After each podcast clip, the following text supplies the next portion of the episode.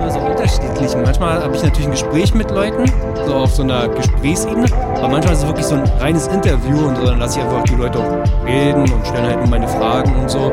Wenn die Leute im guten Flow drin sind. Aber bei Schaf so, so Turbo-Scharf oder so, kann halt unglaublich quatschen und super bewegte Worte finden und so. Und nach zwei Stunden so bisschen aufhören, so, wir hätten auch noch viel mehr Bock gehabt, so. So, ja. Intro, Broadcast, Folge 18. Ich sitze hier in der Garage. Der Heizlüfter pustet mich an, mitten im Ruhrpott. Ich sitze hier nämlich bei Kenny in der Garage. Ja, hallo Freunde, was geht ab? Genau, ich muss noch mal erklären, falls ihr das erste Mal den Broadcast hört, so ein bisschen erklären, was das hier ist. Es ist ein Podcast, in dem ich mich mit verschiedensten Leuten aus unserer Motorradszene zusammensetze, aber auch immer wieder mal so Leute, die von weiter weg kommen. Also im Prinzip hat der Broadcast das Ziel, ein Podcast zu sein, der das ganze Motorrad Business, nee, Genre ist ein besseres Wort, Motorradgenre in seiner Breite zeigt, so. Und ich habe die Chance genutzt, ganz spontan, wenn man schon mal im Ruhrpott ist, mich mit Kenny zusammenzusetzen, weil du machst das auch seit Jahren. Also seitdem ich so mit YouTube was zu tun habe, warst du schon am Start. Und ich glaube, das allererste Mal habe ich was von dir wahrgenommen, da hieß du, glaube ich, noch Gashandvergewaltiger und hattest ein MZ. Sind das, passt das so? Sind das meine ja, richtigen Erinnerungen? Auf, auf jeden Fall. Also das Ganze hat ja, äh, sag ich mal, im Social Media Bereich so angefangen, dass wir halt eine Gruppe von 125er, teilweise auch Rollerfahrern, einfach hier aus Düsseldorf, Oberhausen, Essen und Umgebung waren. Und ähm, ja, dann fing das ja so an mit Facebook, hatten ja damals alle, ne? Und ich habe Facebook geliebt, Alter. Hat mir mehr gefallen als Gruppen. Instagram, ey. Genau, Gruppen und jetzt ein Features und so. Genau, das war schon echt eine coole Zeit, ne? Und irgendwann, ähm, da, ja, der Name Gashahnvergewaltiger war auch mehr so eine Schnapsidee, muss ich ehrlich sagen. Also das ist ne? schon, also das klingt schon richtig halbstark auf jeden Fall. war halt so, wir brauchen irgendeinen Namen. Okay, Gashahnvergewaltiger, ja, nehmen wir. Ne? Ja, das war halt auch zu Grenzgänger Querli-Zeiten, wo alle Leute die komischsten Namen hatten mit irgendwie Kolben, irgendwas. Getriebeschadencruise, definitiv äh, mein Favorite. ja, ich fand die Kolbenlutscher immer ganz gut, ey. Aber war das auch wirklich so deine Anfänge gewesen? A1 125er oder das schon vorher Kontakt mit dem Motorrad? Weil du warst sehr gut in Sachen Wheelies und Stunts mit einer 125er zu Zeiten, wo Kennzeichenschleifen so, ich kannte fünf Leute, die Kennzeichenschleifen konnten in Deutschland gefühlt. Und da warst du früh am Start. Also hast du erst mit 125 angefangen? Also bei mir war das so, ich habe generell schon immer Skateboard gefahren, BMX, äh, E9 Skates, also ich habe quasi alles durchprobiert, aber nie so das gefunden, ähm, wo ich mich dann wirklich mit identifizieren konnte. Und mit 15 habe ich dann direkt die Chance genutzt, einen Rollerführerschein zu machen. Hatte dann Gilera Runner SP50 von einem Kollegen abgekauft. Da war auch alles schon dran gemacht. Also schrauben musste ich an dem Ding nicht. Eine Roller Tuning is not a crime und so. Ja, es war echt cool, vor allem weil du halt äh, von A nach B kommen konntest, ne? Also das war echt ein riesen Vorteil und ich meine, das Ding fuhr, glaube ich, 104 oder sowas. 104, Deswegen- nicht 103, 104. Ja, laut Tacho, ne? Also ich denke mal irgendwie 90 oder so. Aber Hat er vielleicht Roller-Tuning, gepackt. muss ich wirklich gestehen, ne? ich habe die Seiten geliebt. Es gab, äh, wie hießen die? Scooter Attack hieß, glaube ich, die Seite, die es damals gab. Und Roller-Tuning war halt auch so leistbar, weil da gab's alles, es war alles spottbillig gewesen. Und eigentlich ist es, wenn du ein Projekt dir selbst gemacht hast, so mit 15, 16 einen Roller aufzubauen, da war das möglich, fand ich immer. So mit so einem geringen Budget. Deswegen, immer so, ja, man hat ja mal so lachend drüber geschaut zu den Rollerfahren, gerade als 125er, da war man ja was Besseres gefühlt damals, aber eigentlich war, ist es schon cool im Nachhinein so. Ja, sehe ich genauso, ne? Also ich war in der Tat nie so eingestellt, dass ich irgendwie Rollerfahrer blöd fand oder so. Ich hatte meinen Roller auch noch ein halbes Jahr, obwohl ich meine 125er schon hatte. Ähm, ja, ich, ich sag mal, das hat halt dann irgendwie so angefangen, ne? Mit der 125er hat man sich dann natürlich auch mehr Videos angeguckt. Was hast du ja damals angeguckt? Viel gab's ja nicht, oder? Ja, doch, da gab's in der Tat schon ziemlich viel. Also auf Vimeo zum Beispiel hat damals äh, Marat Kankatze aus Russland viel hochgeladen. Das waren so die Videos, die mich Warte mal, warte mal. Komplett ist das der geflasht mit, haben, ne? aus Moskau mit der WR? Also auch schon Supermod und Stunt, oder? Genau. Ja. ja. Also Oh. der fährt jetzt ja beim Legend Stunt Team mit einem Quad und mit einer Vierzylinder Mhm. für Motul in Russland Shows. Sagt dir Ryan Moore was? Ja, klar. 50-50 Stunt. Die Videos, die gab es halt auch schon. So ne? Gesuchtet, aber. Finnland halt, ne? Also Artu, der war ja, glaube ich, damals bei No Name Bombers oder SPJ hießen die damals. ja, aber 2016, 17 oder erst, oder? Der ist ja so jung. Mm, ja, gut, es, No es gab die Gruppen, ne? No Ob es jetzt den Artu, ich glaube, den habe ich das erste Mal in so einem Video gesehen, wo die auf dem Parkplatz äh, am Fahren waren und er dann schon 180 Grad Stoppies da gerissen hat, wie sonst was. Bin sowieso. Ich hatte das mit äh, dem Max aus der Schweiz, hatte ich mich unterhalten. Und dann haben wir beide gesagt, so, oh ja, diese Finn-Videos von damals und so. Und dann habe ich die nur rausgesucht, aber die waren da auch schon am Start gewesen. Stimmt, also gibt es so zehn Jahre alte YouTube-Videos. Und wenn du heute in die Description guckst, steht mal Stuntfreaks-Teams. Also es war wohl früher Stuntfreaks-Teams, so, die sich daraus gebildet haben. Das ist ganz interessant. Aber ja.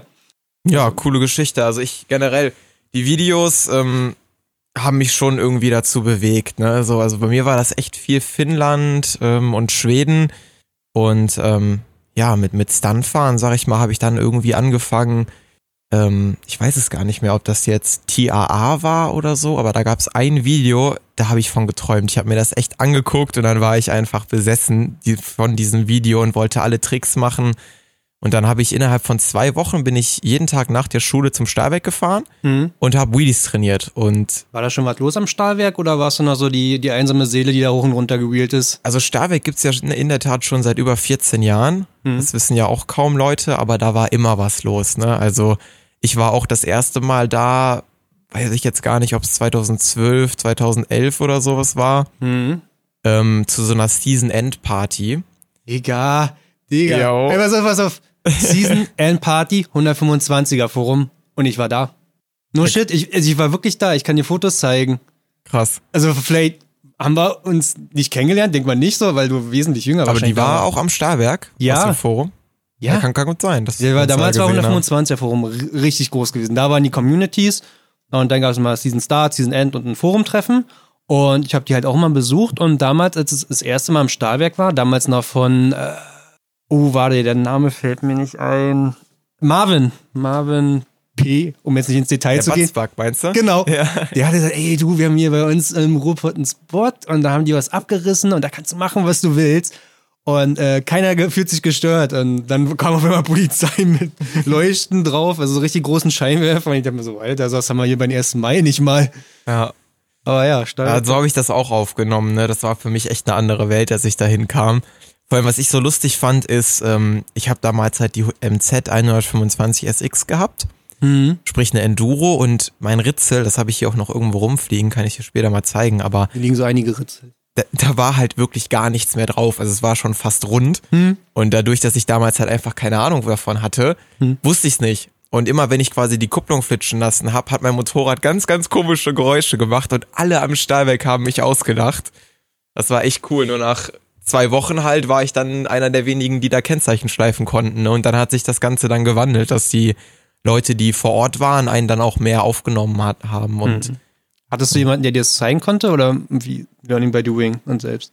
Ähm, also ich glaube, den David kannte ich zu der Zeit noch nicht, aber als ich ihn dann kennengelernt habe, haben wir ja relativ schnell auch viel zusammen gemacht. Hm. Und dadurch, dass er ja schon die DRZ hatte, ähm, konnte er gewisse Sachen einfach besser trainieren. Ne? Zum Beispiel, wenn wir auf Tour waren, musste ich immer warten, bis wir an der Ampel waren, dass ich die Karre halt im ersten oder zweiten hochbekommen habe. Ne? Und, dann durchschalten bis zum fünften Genau. und immer ganz knapp an Kipppunkt bleiben. Nicht Ja, Ga Gas genau. nicht zu machen. Never lift. Ja, Nee. das waren so die Anfänge. Nur hat man sich halt immer gegenseitig gepusht. Ne? Also ich, ich habe zum Beispiel damals, ähm, wollte ich dann unbedingt einen One O'Clock machen. David wollte unbedingt Circles lernen und Mhm. Als er dann die Circles konnte und ich die One O'Clocks, hat er die One O'Clocks geübt und ich quasi die Circles. Das heißt, man hatte da so ein, so ein Team an Leuten, ne, mit dem man sich unterstützt hat. Das war echt eine coole Geschichte. Äh, Hast du dich schon mal gefragt, wenn du genauso die 125er gehabt hättest, aber wärst nicht hier im Ruhrpott aufgewachsen, also nah am Stahlwerk, hätte sich das genauso entwickelt? Also ich glaube schon, weil ähm, diese, diese Weedy-Geschichte, also ich kenne ein paar Jungs, die sagen halt, boah, ich habe das mal auf der Autobahn gesehen und dann fand ich das total cool. Hm. Aber mir war es halt wirklich diese Videos äh, aus dem Internet, die mich da so begeistert haben. Und deswegen glaube ich, egal wo ich äh, aufgewachsen wäre, wäre ich irgendwie so geendet, wie ich jetzt äh, unterwegs bin. Ne? Man zieht ja auch Leute mit. Das ist ja genauso, man selbst bekommt eine, ähm, oder wird Influenz, nee das, ist, nee, das ist kein schönes Wort dafür, aber man wird, man nimmt von anderen Leuten etwas auf, aber man strahlt es ja genauso ab. Also das heißt, wenn, wenn du am Stahlwerk warst und hast allein dein Ding gemacht vielleicht oder einen anderen Spot und hast Release gemacht, dann strahlt es natürlich auf andere Leute ab und die wollen ja genauso das machen. Und vielleicht ist da jemand dabei, der mal mehr Talent hat als du oder manche Sachen schneller lernen kann und so entwickelt sich ja auch so eine Dynamik, ne? Auf jeden Fall. Das war bei mir damals so ein bisschen die Rastenschleifer. Ich weiß nicht, ob du die kennst. Backgrinder? Nee, nee, das war damals so die, die MZ-Gruppe. Also es war wirklich auch auf Facebook, glaube ich, fing das an. Dann hatten wir irgendwann eine WhatsApp-Gruppe und da waren, glaube ich, 300 MZ-Fahrer drin. Standard. Und an die DRZ-Gruppe. und ähm, ja, MZ-Fahrer, ne? Ich weiß nicht, ob ich gerade DRZ gesagt habe. Nee, nee, nee, aber nur, nur für sowas gibt's genauso auch eine DRZ-Gruppe, in der ich seit Jahren bin. Ja, und da war der Andi, der war von Keep Riding.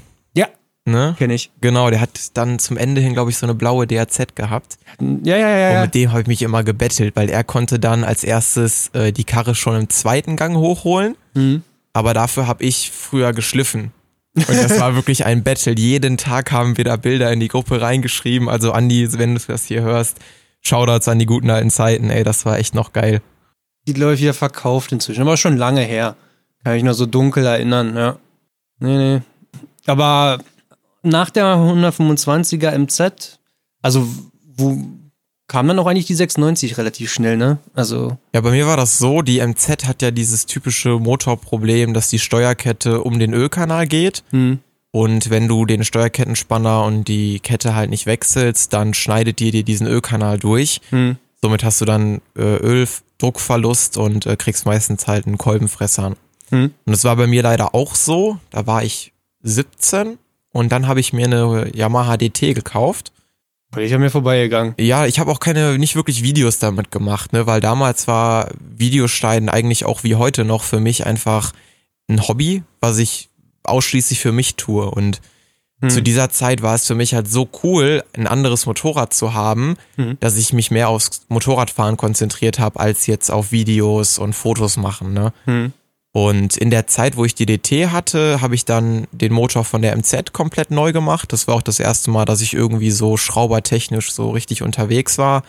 Ähm, hat mir damals noch mein Nachbar beigeholfen. Und ja, als die wieder lief, äh, war für mich eigentlich klar, dass ich bei der MZ bleibe, weil ich einfach so viele Kilometer gefahren bin. Echt? Also ich würde mal sagen, wenn mich die Leute mal fragen, so welche 125er soll ich mir holen, wo man auch so ein bisschen Wheelies lernen kann, dann sage ich halt immer DT, weil ich finde, Sie ist da schon besser geeignet dafür als so eine MZ. Klar, wenn du mit so einer MZ oder so einer WR das kannst, easy, aber äh, weiß ich nicht, ich fand, empfand die DT mal als ein besseres Motorrad.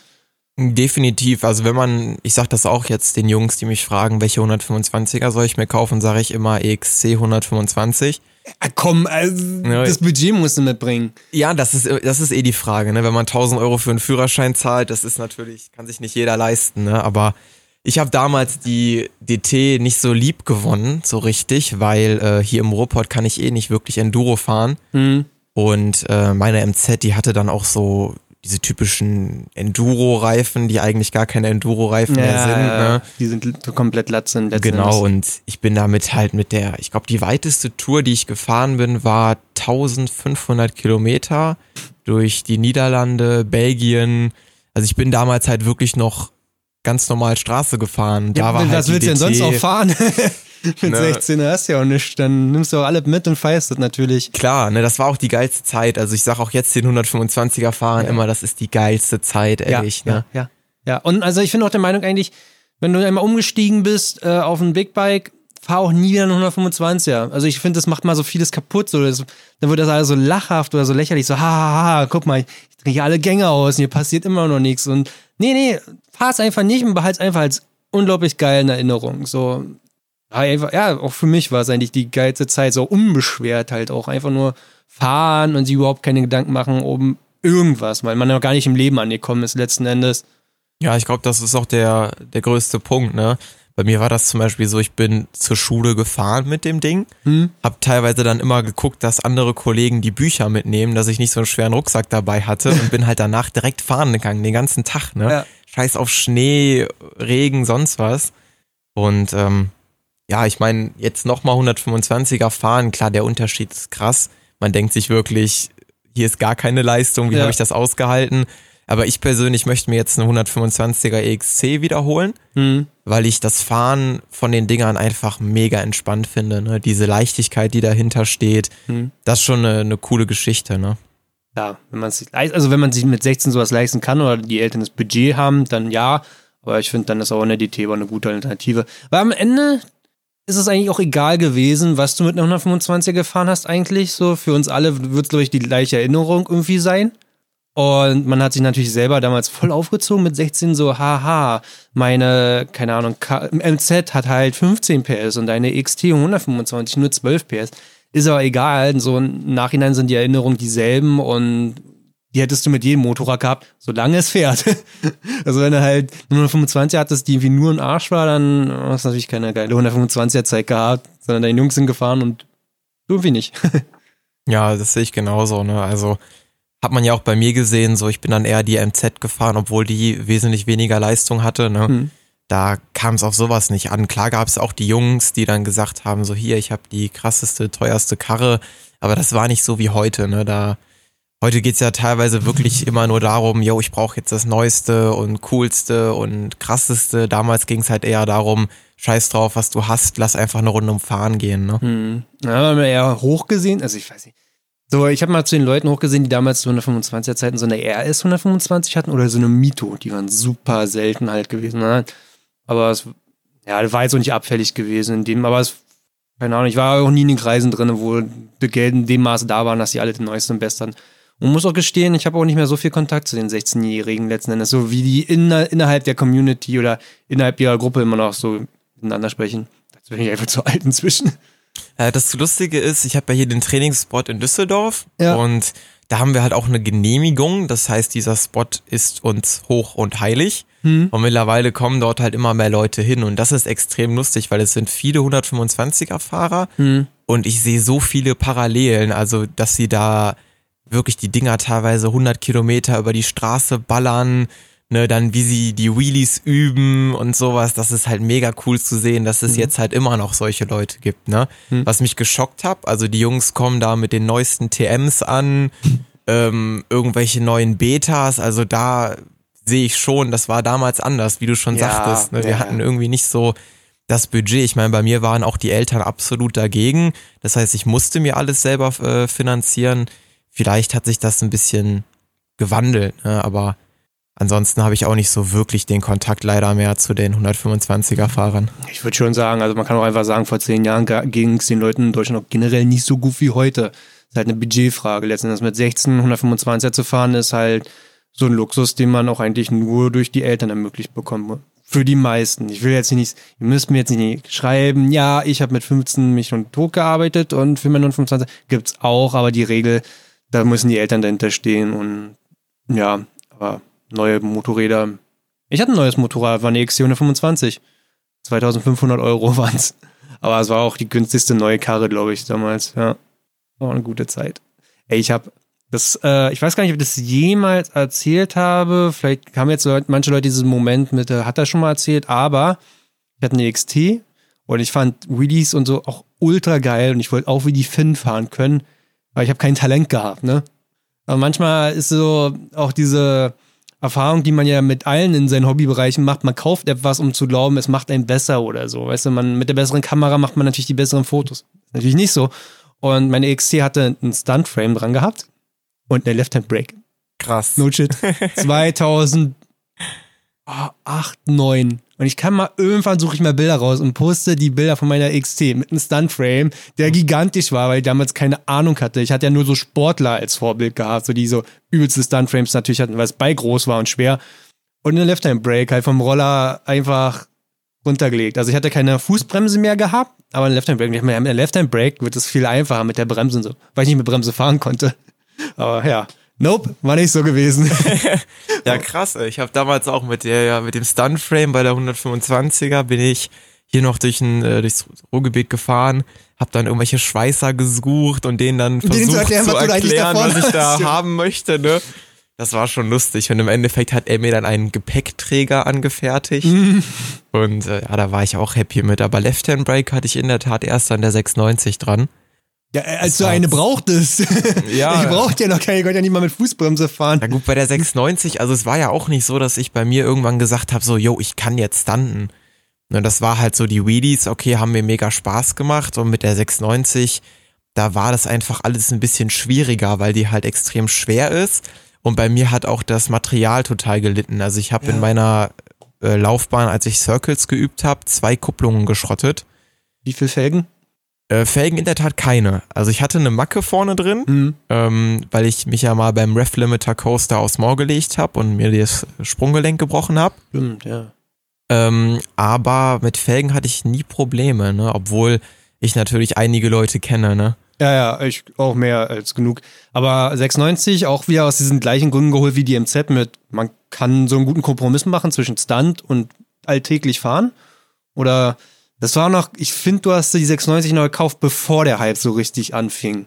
Wann hast du die geholt? Welches Jahr war das? Äh, also meine war Baujahr 2014. Hm. Ähm, das müsste auch 2014 ges- äh, gewesen sein. Ich bin jetzt 23, habe die mit 18 bekommen. Ja. Ja, das Aber haut irgendwie hin. noch so kurz vor den Hype und so im 14, 15 hat sich das so entwickelt, dass ja, für mich war das mein. Traummotorrad, ne? Also ich hatte damals Gott sei Dank einen Kumpel, äh, den Alex, ähm, und der hatte diese Karre und der war so cool, dass er immer gesagt hat, komm, wir machen Biketausch an der Ampel. Hm. Ne, und ich habe wirklich noch nie vorher ein großes Motorrad gefahren, stand dann mitten in Ratingen und Ja. bin auf einmal eine 690 gefahren und ich habe mich einfach drin verliebt. Ne? Auch der Plaschke hat mich damals ab und zu fahren lassen. Und Ah, ja, ja. da war der Fokus auch nicht so auf, auf Stuntfahren. Ich habe mich zwar immer so ein bisschen an den Finnen orientiert, auch was Design angeht. Ähm, Kennzeichen hatte ich am Radkasten und sowas. Hm. Äh, natürlich damals dann auch viel Stress immer mit der Polizei gehabt, äh, weil ich damit ja nur auf der Straße gefahren bin. Ja. Und es kam eigentlich so richtig, als ich dann mit äh, Quirly und Trialboy damals den Otto Winter besucht habe in Kitzbühel. Hm. Da äh, durfte ich nämlich die FE von ihm fahren, also FE 501 von 2015 war das. Hm. Ja, ich erinnere mich. Ich erinnere mich an das Video. Und da habe ich mich einfach verliebt in die Karre. Das war wirklich so, ich habe gemerkt, okay, man kann ganz anders mit dem Ding umgehen, ja, was Mhm. äh, Ballons und so angeht. Hab mir die dann auch ähm, nächstes Jahr direkt gekauft, also 2016. Und äh, da war dann halt die Frage für mich, melde ich die jetzt an, mach sie straßenlegal oder gehe ich halt hin und baue sie so um, dass sie für mich das perfekte Stuntfahrzeug wird. Ne? Und habe Mhm. mich dann halt eben fürs Zweitere entschieden. Ähm, ja, und die 690 dann Anfang diesen Jahres äh, leider verkauft, obwohl Hm. ich immer noch sage, es ist das beste Motorrad oder zumindest die beste Supermoto, Ja. um reinzukommen und äh, halt einfach alles machen zu können. Ja. Ich finde es immer erstaunlich, so wenn du guckst, wie so eine DRZ heutzutage gehandelt wird, was die Leute für Preise aufrufen. Und so eine 690, also selbst wenn es die alte ist, also ohne R wird ja immer noch fair gehandelt. Und für, sag mal, mit einer 5 vorne dran kriegst du schon eine 690. Und wie gut dieses Motorrad ist für das Geld, verglichen zu einer DRZ, die keine fünf Scheine gebraucht wert ist. Das ist völliger Schwachsinn. So. Das ist echt, also wie gesagt, ich bin auch 96 dieses Jahr das erste Mal so richtig gefahren und dachte mir so, wow, wow. So, aber nicht so ein, sowas, so ein Gefühl habe ich aber nicht gehabt bei den EXCs. Also wenn ich mir EXCs fahre, denke ich mir so, ja, cool, so, aber nicht dieser, diese unglaubliche Power. Also die 96 hat ja Ja, Power. absolut. Also das habe ich auch krass gemerkt, weil ich habe die Karre 1000 Kilometer eingefahren. Hm. Das war halt wirklich mein Baby. Ne? Also ich habe die nachts zugedeckt, habe der einen gute Nachtbussi gegeben und so. Ne? Und dann nach Hause gefahren und dann so, ah nee, noch mal eine Runde gefahren, wa? Genau, und dann immer geputzt und alles. Also war wirklich mein Baby. Und dann habe ich die nach diesen 1000 Kilometern, die ich übrigens an einem Wochenende zusammengefahren habe, also sprich, ich habe die Freitag abgeholt und Ja. Montag zum Tausender-Service gebracht. Und ähm, da habe ich dann direkt äh, dieses Evo 1 Mapping und eine Accra-Komplettanlage bekommen. Hm. Und ich kann mich noch auf die Rückfahrt erinnern, da hatte ich meine damalige Freundin mit hinten drauf. Ich bin wirklich fast vom Motorrad runtergefallen. Ja. Also diese Power von äh, DT oder halt MZ auf die 690. Ich konnte mich damals nicht am Lenker festhalten. Ne? Wenn du Vollgas Mhm. gegeben hast, kennst du vielleicht, Ja. dass das Motorrad dich so wegzieht. Das war echt ein Hammergefühl. Ne? Leider bleibt das nicht so lange. Also nach zwei Wochen hatte ich mich dann schon an die Leistung gewöhnt. Ja.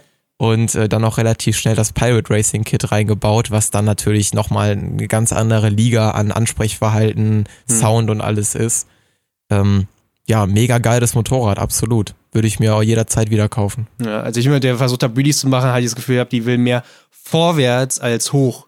Was ich bei den EXCs immer viel krasser finde, die wollen nicht vorwärts, sondern die wollen einfach nur hoch.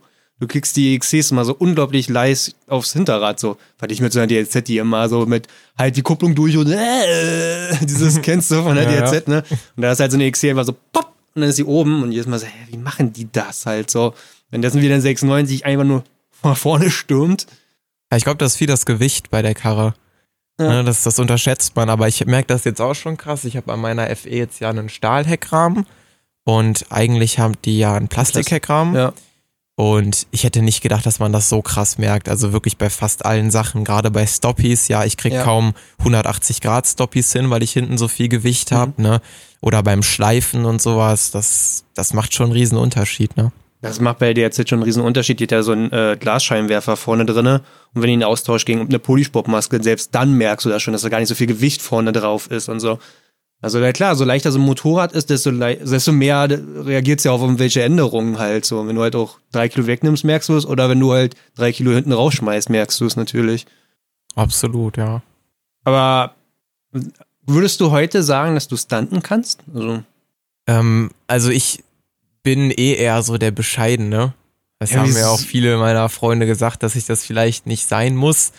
Ähm, aber ich würde definitiv nicht sagen, dass ich äh, Stunten kann oder beherrsche. So für mich ist Stuntriding einfach eine Art von Lebenseinstellung und Freestyle nenne ich es lieber, mhm. dass man halt einfach mit dem Motorrad ähm, Dinge macht, die kein anderer vorher gemacht hat oder sie einzigartig halt macht. Das ist mhm. für mich auch so, ich habe mich damals entschieden, okay, fahre ich jetzt mit der FE dauerhaft auf die Rennstrecke oder mach Stuntriding. Das stand bei mir wirklich mal so vor der Tür. Mhm. Und für mich ist einfach Stuntriding das höchste Level an Motorradgeschick und Fahrkönnen, was man haben kann. Mhm. Also du kannst davon ausgehen, ich sag mal zum Beispiel einen Mike Jensen, der mit als der beste Stuntfahrer der Welt gilt, sage ich jetzt einfach mal so, ähm, der wird auf der Rennstrecke auch definitiv nicht langsam sein, ne? Nee. weil er einfach dieses äh, Motorradgefühl hat und das macht's für mich aus. Ne? Deswegen, ich würde nicht sagen, dass ich äh,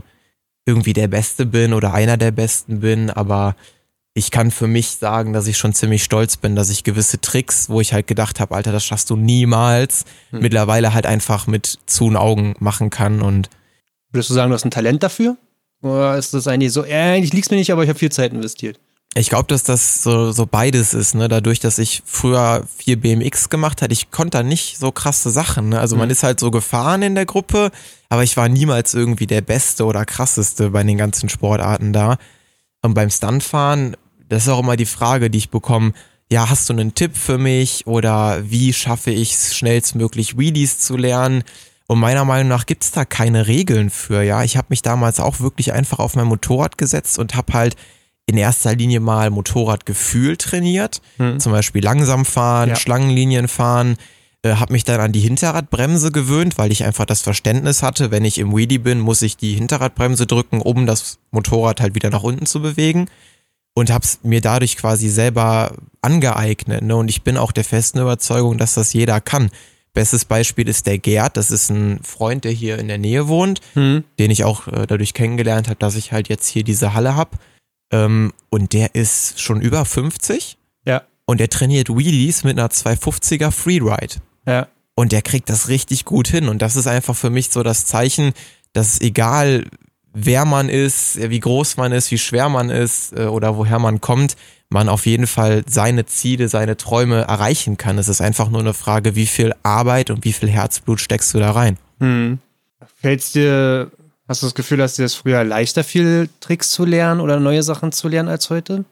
Also ich habe mich auch dadurch, dass ich einen riesen Ritzel hinten drauf gefahren bin und so, die letzten anderthalb Jahre viel darauf konzentriert, ähm, zum Beispiel ohne Kupplung zu circlen, also hm. dass ich das Motorrad so ruhig wie möglich bewegen kann. Hm. Und früher war das zum Beispiel am Stahlwerk ähm, irgendwie so, man hatte eine bekloppte Idee, hm. zum Beispiel irgendwie mit der Hand über den Boden zu schleifen im Wheelie und dann hat man das zwei, drei Tage trainiert und konnte das dann irgendwie so. Hm. Aber dadurch, dass ich momentan auch viel mit dem Dennis Jansen mache und der nun mal ein professioneller Stuntfahrer ist, Hm. trainiere ich momentan viel darauf, dass ich die Tricks, die ich beherrsche, auch im Schlaf kann. Hm. Dass ich zum Beispiel dann auch um einen Mädel herumdriften kann oder herumcirkeln kann und ganz genau sagen kann, okay, ich fahre jetzt nach rechts, ich fahre jetzt nach links. Ne, darauf habe ich mich mehr konzentriert dann jetzt in letzter Also Zeit. einfach eine saubere Ausführung in den Geschichten hinzubekommen. Genau, weil das ist, äh, hat für mich auch viel mit Sicherheit zu tun. Also nach meinem Unfall habe ich schon gemerkt, dass ich meinen Fahrstil vielleicht ein bisschen ändern sollte, weil ich dort auch, ne, also da gab es ja auch dieses Thema mit dem Motovlogger Alpi Pferd. Ich denke mal, das haben viele mitbekommen. Ja. Ähm, Müssen wir jetzt nicht drauf eingehen, aber ich sag mal, auch die Videos, die ich damals gemacht habe und generell mein Fahrstil war schon sehr grenzwertig. Hm. Und mit dem Stuntfahren, also sprich Transporter kaufen, Karre einladen zum Spot fahren, ausladen, dort fahren, Mit einer Genehmigung. mit einer Genehmigung, genau, habe ich mir das Ganze so ein bisschen halt ähm, absichtlich genommen, weil ich halt noch ein paar Jahre äh, Motorrad fahren möchte. Ja. Und ähm, ja, ich sehe das auch so, ich bleib so lange bei Supermoto, solange ich noch äh, Limit nach oben hab. Hm. Ne, da gibt's zum Beispiel den Artu, den denke ich mal, jeder von euch kennt. Wenn nicht, checkt ihn aus, Leute. Das Macht ist einfach euren krasseste- Instagram Entdecken-Tab auf, scroll, scroll zwei Seiten runter und dann findet er schon ein Video davon. Ja, definitiv. Also er ist meiner Meinung nach der krasseste Supermoto-Stuntfahrer, den es auf der Welt gibt. Ja. Und solange ich nicht ansatzweise an sein Level rankomme oder er mir immer noch Tricks vormacht, äh, werde ich auch weiter trainieren. Und ähm, ja, ich bin jung, ich habe noch genug Zeit. Ne? Ich werde sicherlich noch irgendwann mal auf der Straße fahren. Ich habe ja auch noch die 530 EXC da drüben stehen, die auch straßenzugelassen ist. Ähm, also theoretisch habe ich die Möglichkeit noch, aber momentan fokussiere ich mich auf jeden Fall erstmal auf Stuntfahren. Hm. Aber du hast es eigentlich auch lange Zeit in der Gruppe gemacht, so dein Bike Life, finde ich. Ne? Also auch, auch den Content, den du gemacht hast. Also letzten Endes um Stahlwerk herum haben sich ja immer viele Crews sozusagen gesammelt.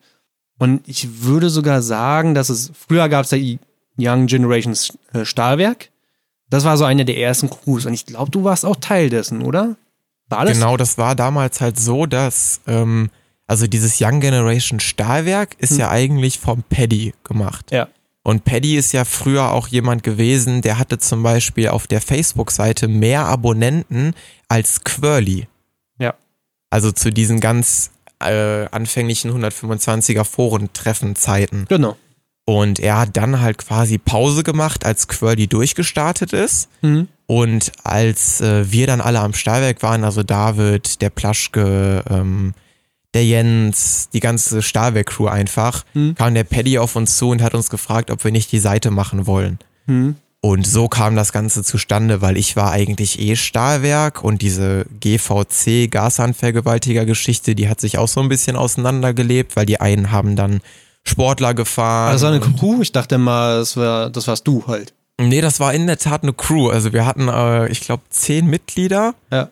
Und es war wirklich eine Crew. Wir hatten alle die gleichen Hoodies und äh, hatten auch zigtausend Sticker hier in der Gegend verteilt. Also Mhm.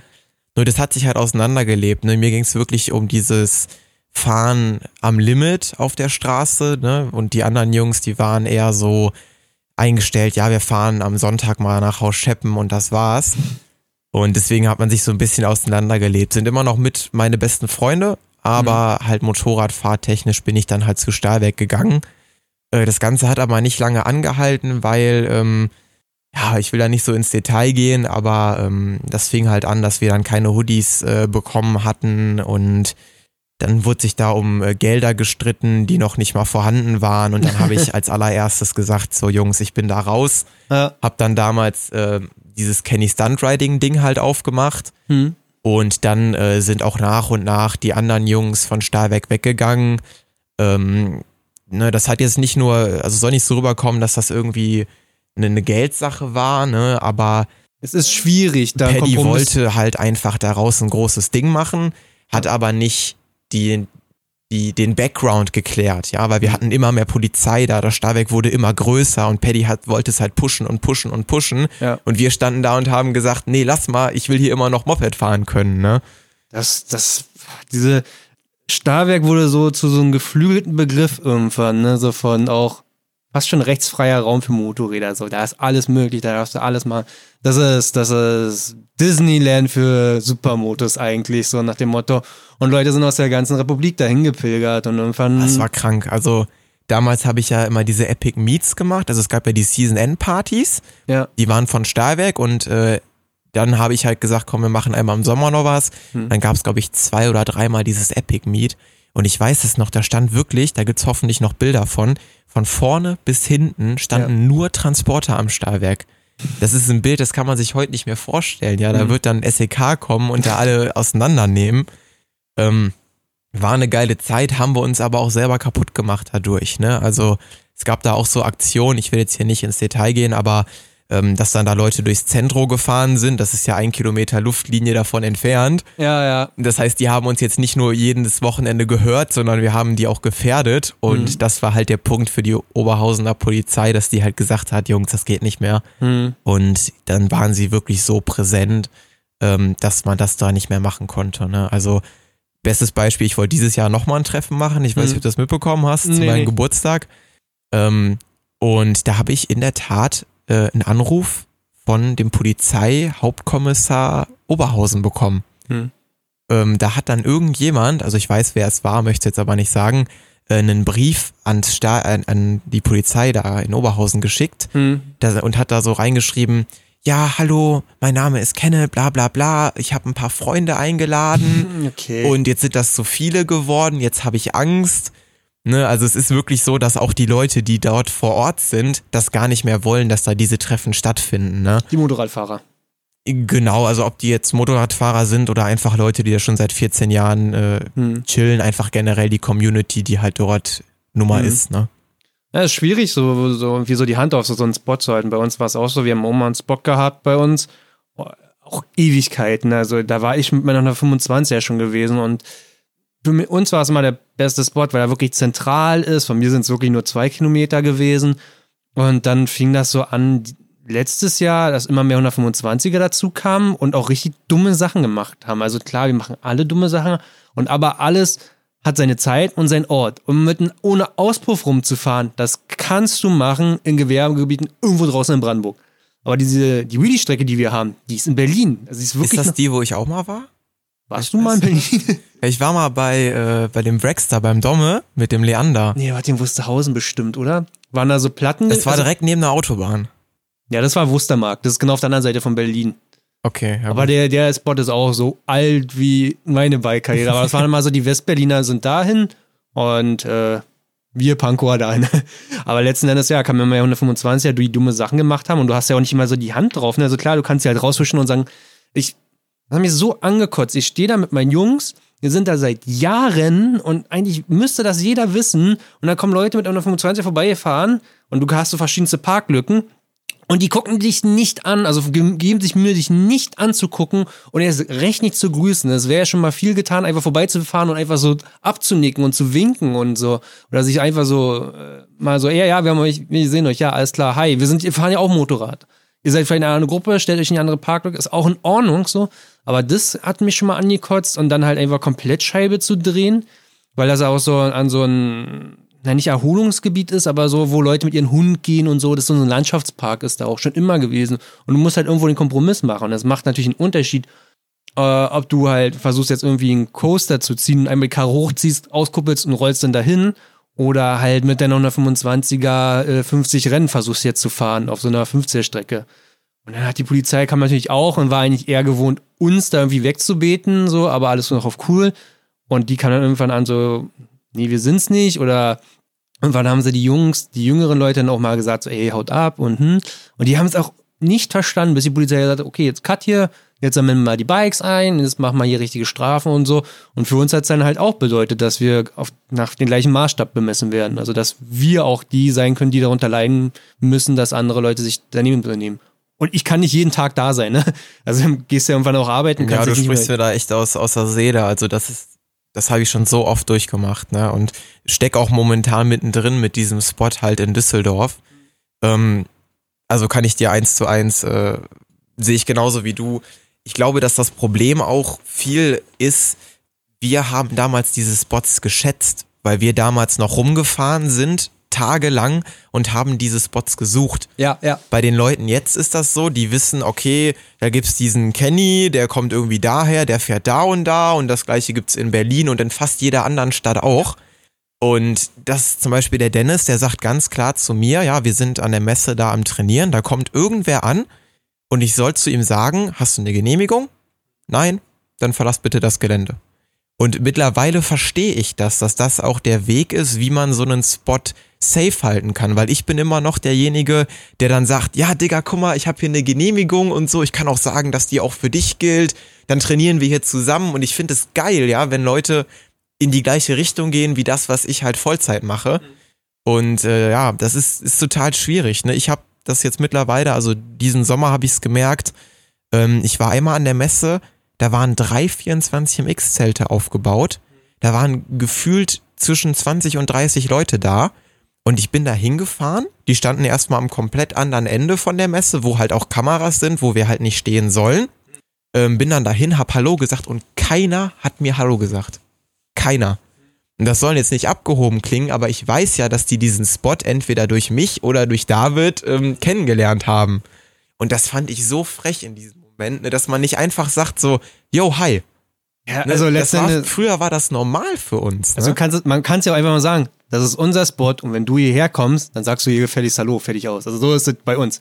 Wenn ihr zur Wheelie-Strecke kommt und ich bin da, dann hält ihr an und sagt Hallo. Das ist das Mindeste. Also letzten Endes, wenn ihr hier irgendwie meinen Spot benutzen wollt, seitdem ich seit zehn Jahren bin und da immer versuche, einen Kompromiss zu schaffen für alle, ihr könnt da gerne sein, aber wie gesagt, dann, äh, wenn ich euch nicht gut heiße, dann biete ich euch auch weg.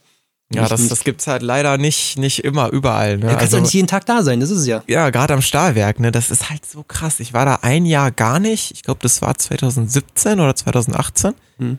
Und als ich da wieder kam, da sind ja mittlerweile Grüppchen. Ich weiß nicht, ob du das mal gesehen hast, aber da steht dann Ja. wirklich Ja, rechts vom Kreisverkehr einer, links einer und Ja. einer dann noch hinter denen. Also Und die reden nicht miteinander. Das Ja, genau. finde ich so geil. Du fährst da lang und alle gucken dich so an, ne? Aber keiner redet mit dir, ja? Oder wenn, dann sind das nur total verrückte Leute, ja? Irgendwelche, nicht, nicht böse gemeint, aber irgendwelche Fanboys, die halt dann wirklich auch nur dahin kommen, weil die aus deiner Story gesehen haben, dass du jetzt da bist. Mhm. Aber irgendwie Leute zum Fahren kennenlernen, Leute zum Trainieren kennenlernen, das Mhm. ist da gar nicht mehr möglich, weil die Leute da auch nicht mehr hinkommen, genau weil es da halt so ist, wie es ist. Ja. Und das finde ich super schade, habe ich mich aber mit abgefunden, wenn ich ehrlich bin. Also, Naja, wenn man Ausweich, Eis, Ausweichspott hat, was für ein Wort, Alter, dann ja, dann sagt man sich, oh ja gut, dann, dann ist das halt so. Weil letztendlich hat sich das dann auch wieder relativ schnell verlaufen mit Young Generation Stahlwerk, ne?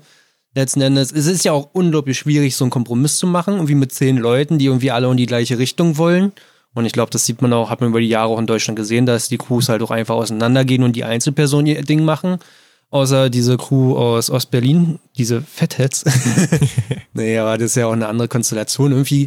Aber dann hattest du dich ja letzten Endes ja nochmal mit David zusammengetan, ne? Also, genau, also das war ja so, dass ähm, ich damals, so wie heute eigentlich, einfach nur fahren will. Und die Bilder, die ich auf, oder Videos, die ich da auf Instagram, äh, YouTube hochgeladen habe, hatten halt damals, glaube ich, so viele Aufrufe, weil ich relativ gut in dem war, was ich getan habe. Und ähm, als ich dann den Do Epic Shit Hoodie vom David gekauft habe, damals noch, achso, also David hat du a Big Shit sozusagen. Genau, David hat zu der Zeit ähm, halt einfach gesehen, okay, da gibt's vielleicht die Möglichkeit, wir können ein bisschen Merch verkaufen. Und hat dann halt angefangen, einmal dieses Do Epic Shit Design zu machen, dieses ganz alte, das kennen die wenigsten, Ja, noch das- mit das war ganz er vielen selbst. Farbspritzern und so. Das war, das war er selbst ja noch in der Silhouette oder was kann. Genau, ja, das Ja. war ja auch bis, bis zum Schluss. Ne? Mittlerweile bin ich ja hinten drauf, aber das ist schon das Grunddesign. Ne? Nur ich bin dann halt, nachdem er das, glaube ich, einmal gemacht hat, ähm, weil ich halt auch gut mit ihm befreundet war, haben wir uns mal getroffen. Und ähm, ich hatte so wie Leistungskurs bei mir in der Schule und habe dann halt mal nachgefragt, wie das denn so mit den Steuern da aussieht, ne? Weil wenn man dann mal so die 100 Hoodies verkauft hat, ne, müsste man Das das, ist nicht ja mehr auch mal Liebhaberei. anmelden. Nee, nee, Genau. Und David hatte halt gar keinen Plan davon und ich halt auch nur ein bisschen, ähm, wie das halt mit der Schule leider immer so ist. Ja, und dann sind wir an dem gleichen Tag, haben wir uns ins Auto gesetzt, sind zum Gewerbeamt gefahren und haben einfach eine Firma, also eine GBR angemeldet. Und Jetzt muss ich eingrätschen. Das klingt so selbstverständlich, dass man das macht, aber ich weiß damals, weil ich auch ein bisschen Background habe durchs Elternhaus, die Unternehmer sind, ihr wart eine, ihr wart die ersten mit Namensrechten und ein Unternehmen, will ich meinen. Naja, gut, Grenzgänger Querli, also Grenzgänger letzten Endes, aber Ja, die waren da schon auf einem ganz anderen Niveau ja. und da gab es auch jemanden, der halt doch ganz anderen Background letzten Endes hat. Aber wart ihr so aus der wirklich noch äh, aus dem Untergrund oder von den kleineren, die ersten wirklich mit gekauften Namensrechten? Weil ich mal durchgeklickt, so, haha, wir hatten alles Namensrechte oder von wem könnte man die Namensrechte aus Spaß Ja. kaufen? Einfach nur um Leute zu trollen und dann so, du, big shit. Oh, die sind ja eingetragen. Wow. Wow, ist ja alles, ja, ist alles legit. Wow. Ja, das war halt eine mega geile Zeit, ne? Also ich persönlich, ich habe halt diesen Hoodie auch krass gefeiert, ne? Weil du Epic Shit ist einfach, finde ich, so ein Slogan. Selbst wenn ich jetzt, sag ich mal, Autorennen fahren würde, würde das noch passen. Wenn ich Fallschirm springen würde, würde das noch passen. Ja, ja. So, Und das fand ich halt einfach cool, ne? Hab's deswegen auch immer supported und ähm, ja, dann hat das alles so angefangen mit dem David, ne? Also dann haben wir die erste Bestellung gemacht. Wir haben die Hoodies damals alle selber gedruckt. Mhm. Also das wissen, glaube ich, auch die wenigsten, weil wir da auch keine Fotos oder so von veröffentlicht haben. Mhm. Ey, du kannst dir das nicht vorstellen. Das lief wirklich so ab freitags nach der Schule bis sonntags 22 Uhr durchgearbeitet. wirklich, David und ich zusammen. Du musst ja die ganzen Folien dann entgittern. Schnauze voll, ey. Alter, Ausrichten, wirklich. nee, ist man noch nicht Ja. gerade und oh. Boah, ey, wir hatten mittlerweile, also ich glaube, wir hatten zwei riesige Kisten nur mit Fehldrucken drin und sowas, ne? also es war, war eine lustige Zeit, ne? Und dann jetzt, ähm, ja, wann war das? Letztes Jahr? Ähm, war es halt einfach so, dass ich mit Du Epic Shit ein bisschen was anderes machen wollte, also einfach halt ähm, auch Stuntschuss fahren möchte, ähm, einfach das Ganze auf ein anderes Level bringen und David ging es da immer ein bisschen mehr darum, äh, Kooperationen einzugehen und vielleicht jetzt nicht den qualitativsten Hoodie zu nehmen, dafür aber mehr einkaufen zu können. Und mir ging es halt immer darum, ich wollte zum Beispiel jetzt meiner Mama den Hoodie in die Hand geben und sagen, ist der geilste Hoodie, den du jemals anfassen wirst. Ja. Und da war halt, äh, ja, war das zwischen uns dann halt, hat das nicht mehr gepasst. Und wir sind auch cool auseinandergegangen. Also wir sind immer noch cool äh, miteinander.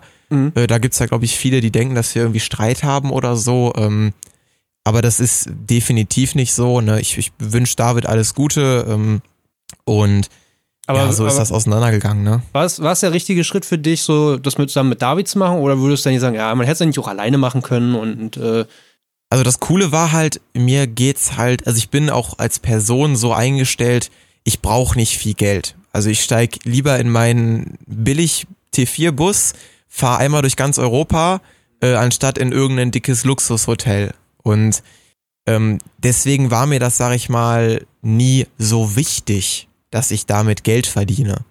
Durch den David ist das dann aber ähm, halt dazu gekommen.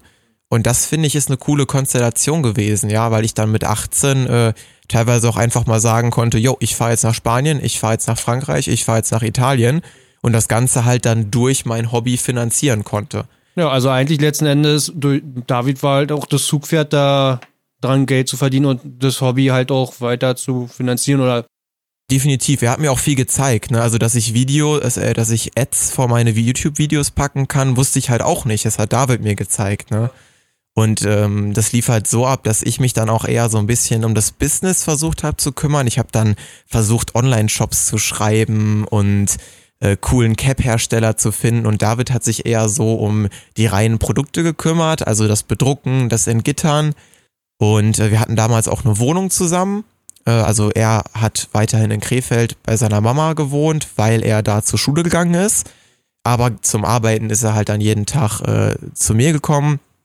Und ja, wie gesagt, das hat super funktioniert, aber ne, da gab es dann so ein paar Sachen, auch, auch freundschaftlich, ähm, wo wir dann gesagt haben, ey, ist vielleicht besser, wenn wir uns mal eine Pause geben. Ne, haben uns dann auch, glaube, das letzte Mal vor vier, fünf Monaten in Düsseldorf zum Essen getroffen. Da war auch alles cool. Ja, wir reden auch offen miteinander. Ne? Also wenn er einen coolen Sponsor oder irgendeinen coolen Deal am Start hat, äh, gibt er mir die Kontaktdaten, ja, oder wenn ich dieses, wenn ich ein Treffen mache, wie das Epic Meet, hat er dafür Werbung gemacht, ne? Also man ist immer noch cool miteinander. Es war eine super geile Zeit, aber ich muss auch ganz ehrlich sagen, ich bin richtig froh, dass ich jetzt das Ganze alleine mache. Es gibt nichts Entspannteres wirklich. Also dieses ewige Abgespräche und dann hat der eine vielleicht andere Vorstellungen als der andere. Das ist schon wesentlich besser, wenn man alleine ist. also war es eigentlich ein richtiger Schritt für beide letzten Endes, ne? Ja, definitiv. Ne? Also ich meine, bei mir war das Problem, ich habe danach ähm, ja, einen, einen kleinen Fehler gemacht, weil ich bin ein sehr offener Mensch. Also hm. hast du jetzt vielleicht auch gemerkt, so du, du schreibst mich an, hast du Bock? Ich sag ja, komm vorbei, hier ist meine Halle, ja, setz dich hm. hin, ne? Und da habe ich dann halt relativ schnell gemerkt, dass das halt nicht so gut ist, wenn man zu Menschen immer so komplett offen ist, denen äh, alles mitteilt, ne? Und da gab es halt dann die Aktion mit Justin, ähm, wo auch viele Leute dann sich eine Meinung über mich gebildet haben, obwohl sie mich gar nicht kannten. Mhm. Und das war für mich auch so ein bisschen der Punkt, wo ich dann gesagt habe, ich so, ey, ich brauche den ganzen Scheiß nicht. Weil ich habe es am Anfang nicht gebraucht, warum brauche ich das jetzt? Hab dann quasi keine YouTube-Videos mehr hochgeladen, keine Instagram-Beiträge. Ist ruhig geworden um dich auf jeden Fall dieses Jahr. Genau, ne, weil ich da einfach keinen Bock mehr drauf hatte. Das war wirklich so ein Mist, mit dem ich mich da beschäftigen musste, ja. Also es war ja auch wirklich so, dass ähm, Justin, ich habe ihn versucht anzurufen, er hat du musst mal erklären, geredet. in welchem Verhältnis du mit Ja. Justin damals stand oder wer Justin letzten Endes ist. Also, der war ja, oder ich kann es ja sagen, er war auch immer jemand, der am Stahlwerk war. Auch damals 690 fuhr und Wheelies und Turtle und alles krass. Definitiv. Talent hatte er und auch mal weiter sich einen Stunt entwickelt hat. Hat auch einen eigenen YouTube-Kanal. Da waren noch Videos, die waren noch Schrott. Hat er runtergenommen. Das weiß ich alles noch ganz genau. Und aber auf Instagram, also ich kann ja mal meine Meinung dazu sagen. Auf Instagram hat er sich natürlich auch gut entwickelt und hatte dann irgendwann zu 25 oder 20k ein Gewinnspiel gemacht. Nicht ein Gewinnspiel, sondern er meinte, er will seine Reichweite nutzen, um was Besseres zu erreichen. Was sehr ehrbar ist, natürlich ein Schritt, er will Spenden sammeln. Alles super.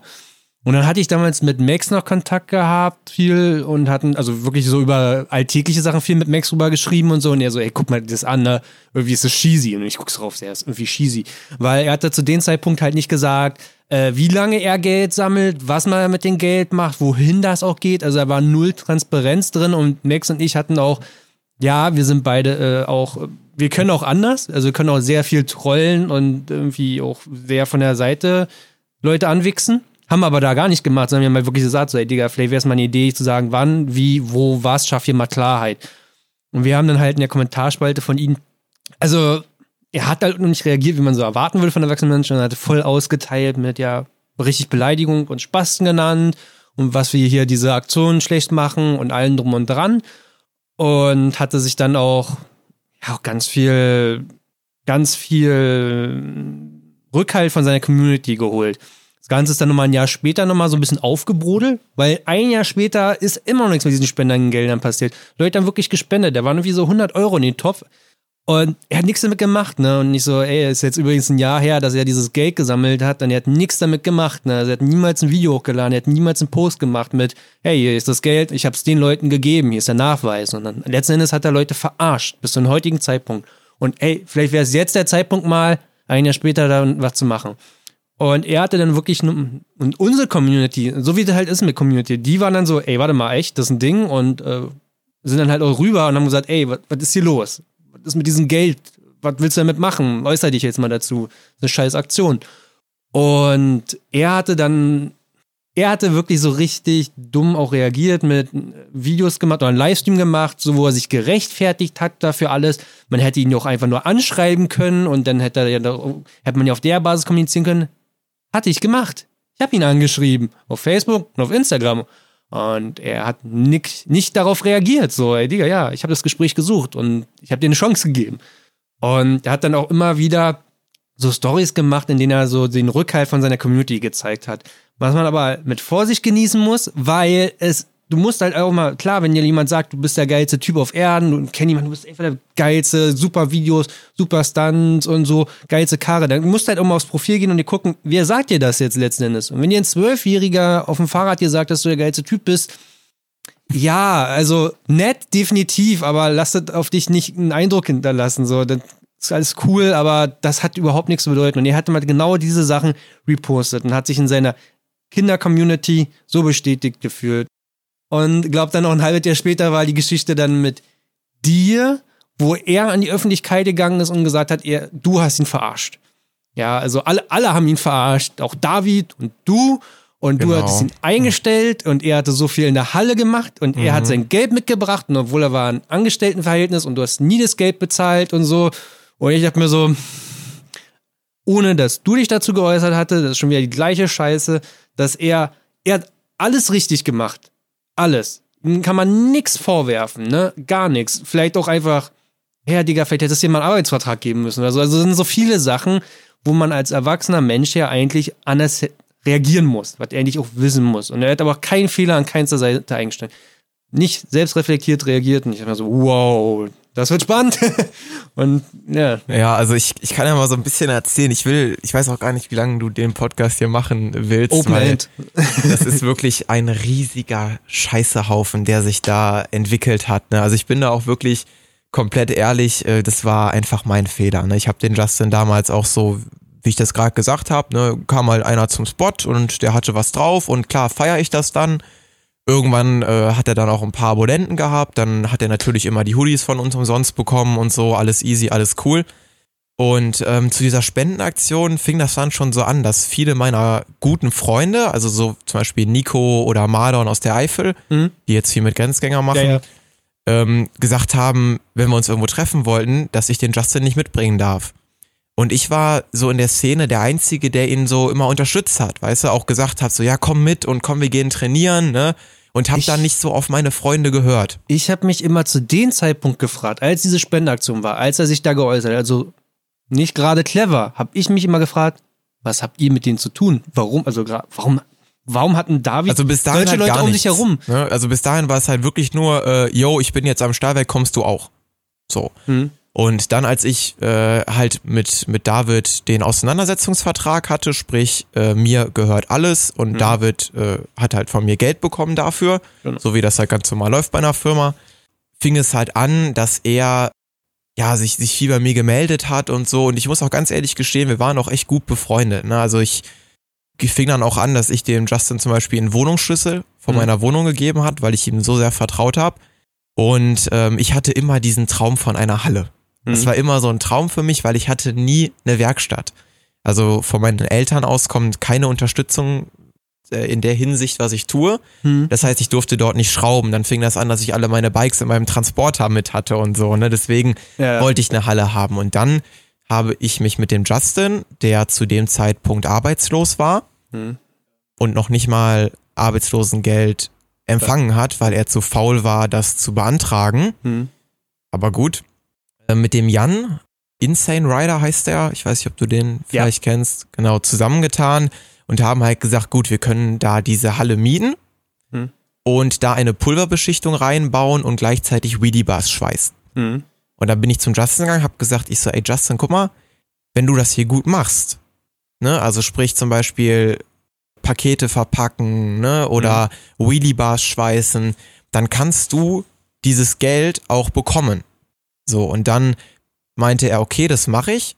Ähm, dann habe ich mit dem Jan quasi zusammen die Halle gemietet. Da war der Deal so, dass der Jan so lange die Halle bezahlt, bis die Pulverbeschichtung Geld abwirft Hm. ich das quasi die ganze Buchhaltung regel, das geschäftliche regel und wir das Geld aber nicht ausgeben, sondern halt für die Halle und für neue Sachen in der Halle ausgeben. Und so fing das halt auch an. Ne? Also ich habe dann Schweißgerät gekauft, Stahl gekauft, Pulver gekauft, Ofen gekauft, alles Mögliche. Habe da über 2000 Euro ausgegeben. Und dann fing das an, dass sich die Deadlines immer verschoben haben. Ja, da hat der Justin mir irgendwas erzählt von Thema, ja, er hat keine Zeit, ja, dann ist er nicht pünktlich gekommen und das war für mich schon so ein bisschen komisch, ne, weil wir hatten da echt keine kleine Halle und für mich war das ein mega geiles Projekt, ja, ich habe da den Boden abgekratzt und habe da versucht, das alles mega geil zu machen halt, ne. Und bei Justin war das immer so, ich kam da hin, dann war da im Shisha rauchen. Und das hat mich halt dann Da schon steckt so ja nicht sein Geld da drin. ich glaube wirklich, dass er das so gesehen hat im Nachhinein, ne? aber zu dem Zeitpunkt war das für mich halt nicht so. Ne? Ich habe gesagt, gut, das ist, ich das ist jetzt viel Geld, aber es, es lohnt sich ja auch. Ich mache es ja für meine Freunde, ich mache es ja irgendwo für die Familie, sagt man ja. Ne? Und ähm, ja, wie auch immer. Im, Im Endeffekt war das dann so, dass der Justin dort einen Bike für den Basti gebaut hat, Hm. eine Honda CBR 125. Ja. Und ähm, ich dann schon zum Justin so meinte, ich so, ja, guck mal, du fängst jetzt hier schon an, ein Projekt zu bauen, obwohl die Halle gar nicht fertig ist, ne? Und da ist ein Schweißgerät und Stahl und du hast nicht eine vernünftige Weedy-Bar geschweißt, ne? Und heulst mir jeden Tag äh, vor, dass du kein Spritgeld hast. Ja. So, und dann habe ich auch zu ihm gesagt, so, Digga, ich hab Leute, die brauchen diese Weedy-Bars, die fragen mich, du musst die nur noch bauen. Dann habe ich ihm sogar mein Motorrad dahingestellt, dass er an meinem Motorrad diese Weedy-Bars schweißen kann. Und er hat es nicht auf die Kette bekommen. Ja, und nach fünf Monaten gab es dann dieses Gespräch, weil weder die Pulverbeschichtung von Jans Seite aus stand, also der Leander hat mehr gebaut für diese Pulverbeschichtung als der Jan, habe ich halt zu den Jungs gesagt, ich so, ey, so geht das nicht mehr. Ne, hab dann dem Justin angeboten, dass er sich mal hinsetzen könnte, aufschreiben könnte, was er gut kann. Und er, wenn das halt zu meinem Geschäftsfeld passt, dann wirklich einen Arbeitsvertrag von mir bekommen würde. Mhm. Ne, weil ich hatte da keinen Bock mehr drauf, auf diese ständige, ja, Kenny, kann ich mal über deine Firmenkarte tanken und so, ne, weil ich war jetzt ja so oft an der Halle. Das war immer so, so ganz komisch alles. So, dann habe ich dem Justin noch 100 Euro von meinem privaten Geld in die Hand gedrückt, weil es ging ihm zu der Zeit sehr schlecht. Ähm, hat auch sich auch mit seiner Freundin getrennt und so, ne, weiß das ja, wie das dann ist. Und habe dann zu ihm gesagt, pass auf, dieses Wochenende gehen wir Motorrad fahren. Hier hast du ein bisschen Kohle, nimm's einfach an. Das wollte er erst nicht, hat's dann mhm. aber doch gemacht. Ja, dann habe ich ihn am Freitag angerufen und er ging nicht ran. Und das war für mich schon so ein Schock. Und dann habe ich ihm Sprachmemos gemacht, habe ihn mehrmals versucht anzurufen und dann ein paar Tage später, als er seine 50.000 Abonnenten hatte, hat er das Video hochgeladen. Und das war für mich halt wirklich, also er hatte noch einen Haustürschlüssel, er hatte extrem viele Sachen von mir noch, hm. ähm, die auch zusammen in der Halle waren, wo er auch Zugriff zu hatte. Hm. Und das war für mich ein Riesenschock. Wirklich, auch mein Vater, der hat das natürlich auch gesehen, meine Familie, die hat sich gefragt, was ging denn da ab? Ja. Weil er da ja auch Sachen äh, drin gesagt hat, die komplett aus dem Zusammenhang gerissen waren, ja, mich da irgendwie als Drogenjunkie hinzustellen ja, und oder sowas. Hier, ich glaube, äh, Beiflo, irgendwie auch so einen Nebensatz nochmal abgefertigt. Ja, der hat halt sich einfach als Opfer dargestellt, weißt du, er hat halt gemerkt, so, okay, er kriegt nichts gerissen, die Selbstständigkeit ist nichts für ihn Ne, aber gleichzeitig war er halt auch zu faul, um sich zum Beispiel um Hartz IV zu kümmern oder mhm. Arbeitslosengeld, was auch immer man da bekommt. Oder einen neuen Job. Genau, oder halt einen neuen Job. Ne, und das habe ich halt gar nicht verstanden. So, und dann, das ging halt noch viel, viel weiter. Ne? Dann auf einmal habe ich Post von der Polizei bekommen. Hm. Da hat der Justin versucht, mich anzuzeigen. Das Lustige war aber, eigentlich kriegt man ja einen Aussagebogen. Ja. Ich habe nur bekommen, dass das Ganze fallen gelassen wurde. Das heißt, der ist anscheinend. ja, das heißt, der ist anscheinend schon so bekannt da gewesen. Naja, und der hat beziehungsweise mit seiner Story da so aufgetrumpft, dass ja. die Polizei gesagt hat so, ja, ja, da kümmern wir uns drum. Und der hat das Ganze dreimal gemacht, ne? Ich habe dreimal da Post bekommen. Weißt du, und da war ich, da war ich persönlich auch total down, ne? Weil ich dachte mir so, Alter, warum kann man so eine Scheiße machen? Hm. Und es gibt wirklich Leute, also die haben mich ja beleidigt auf Instagram, das ist, war ja nicht mehr nett, ne? Das ist das Ding nämlich, wenn man eine Community hat und man sagt, ey, pass mal auf, das kotzt mich hier an. Du wirst immer Leute in deiner Community haben, die, die mitziehen und sagen, ja, du hast recht. Oder wenn du jemanden sagst, äh, kritisierst jemanden, einfach auf einer wirklich sehr neutralen und sachlichen Basis und sagst, okay, hier, pass mal auf, das finde ich gut. Kann es sein, dass deine Community, also die unreifen Leute, auf diese Leute zugehen und sagen, ey, pass auf, du bist voll Arsch und so. Und das äh, sollte man echt nicht unterschätzen. Ne? Und dann kommen dann halt von Justin, der zu dem Zeitpunkt 50k voll gemacht hat, natürlich die Leute rüber. Und erstmal war ja nur seine Aussage im Raum, ne? Und ja, ich wollte mich da halt nicht zu äußern, weißt du, weil mein Freundeskreis wusste eh, dass der Typ da zu 99% Scheiße labert.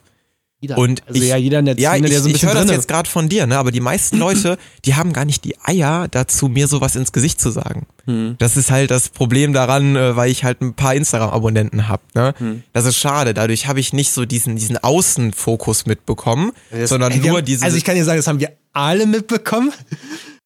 Dilo war zu der Zeitpunkt mit Querly unterwegs gewesen und dann hat äh, der Justin dieses Video gedroppt oder ich glaube dann du nochmal den Antwort oder so und selbst Quelly so, Alter, pass auf, da ist die, die Geschichte passiert und das müssen wir uns reingucken. Da kommt das Video raus und auf der Autobahn gucken wir uns das Video an und äh, Dilo auch so, ja, okay.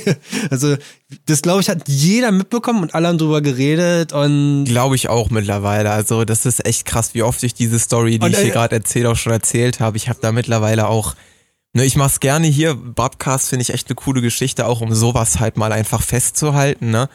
In aller Fairness müsste man jetzt aber auch sagen, okay, man lässt den Justin zu Wort kommen, aber ich sehe da persönlich auch keinen Grund dafür, weil er immer An sehr. Ich mach's gerne. Also du kannst das gerne versuchen, aber das meine ich halt mit wie viel Zeit du hast. Die Story fängt jetzt erst an, ja, ja. wirklich kritisch zu werden. Ich ne? habe Zeit, aber ich habe keine Lust, mich irgendwie mit Justin da zusammenzusetzen, weil er war von, schon immer sehr unselbstreflektiert gewesen, was er da gesagt hat. Und ich kann da auch, also man kann natürlich da sitzen, aber an irgendeinem Punkt müsste ich eigentlich auch genauso wirklich arschkritisch ins Gesicht sagen, so, Digga, du hast ja aber scheiße, glaube ich, oder das stimmt nicht, oder auf so ein Gespräch habe ich in diesem Broadcast kein Format. Mir soll es ja auch Spaß machen, mich mit Leuten zusammenzusetzen und zu quatschen. Und ich will jetzt hier nicht so ein zwischen den Fronten krasses Gespräch führen. So, das ist ja hier nicht Politik letzten Endes, sondern. Nee, muss auch nicht, ne? So, es gibt trotzdem noch so zwei Sachen, die ich dazu gern sagen würde, weil ich konnte das damals nicht sagen. Hm.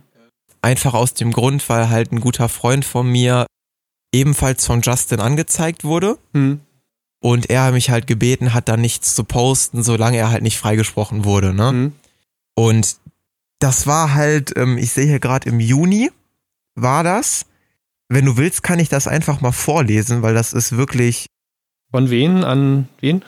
Also es geht quasi darum, dass der Maurice ist mit der beste Freund von Justin. Ja. Am kannst, Stahlwerk. Kannst du mir einen Instagram-Namen sagen? Ich kenne die mal als Instagram-Handle. Maurice DAZ oder sowas? Glaube ich. Ja. Hm? Hm? Ja. Und der hat am, also er saß am Stahlwerk. Der Tristan ist mit seiner 450er EXC, die er zu dem Zeitpunkt noch nicht fahren durfte, zum Stahlwerk gefahren, hm. so wie das halt jeder macht. So wie ich das mit meiner 690 gemacht habe und so wie das tausend andere Leute auch machen, ja. Mhm. Ähm, und Maurice bzw. Justin ist halt auf die Idee gekommen, dann die Polizei zu rufen. Und dann habe ich halt in der Tat nur einen Anruf vom Tristan bekommen, wo er so meinte, yo Diggi, irgendwie, ich stand hier gerade unter der Brücke am Stahlwerk, dann kam die Polizei angeschossen auf mich zu, da muss mich irgendwer verpetzt haben, auf jeden Fall musst du mich jetzt abholen. Mhm dann dachte ich mir schon so, ja gut, dann wird das irgend so eine Idiotenaktion wieder gewesen sein, ne? Auf einmal hat dann der Tristan wirklich Post bekommen, mhm.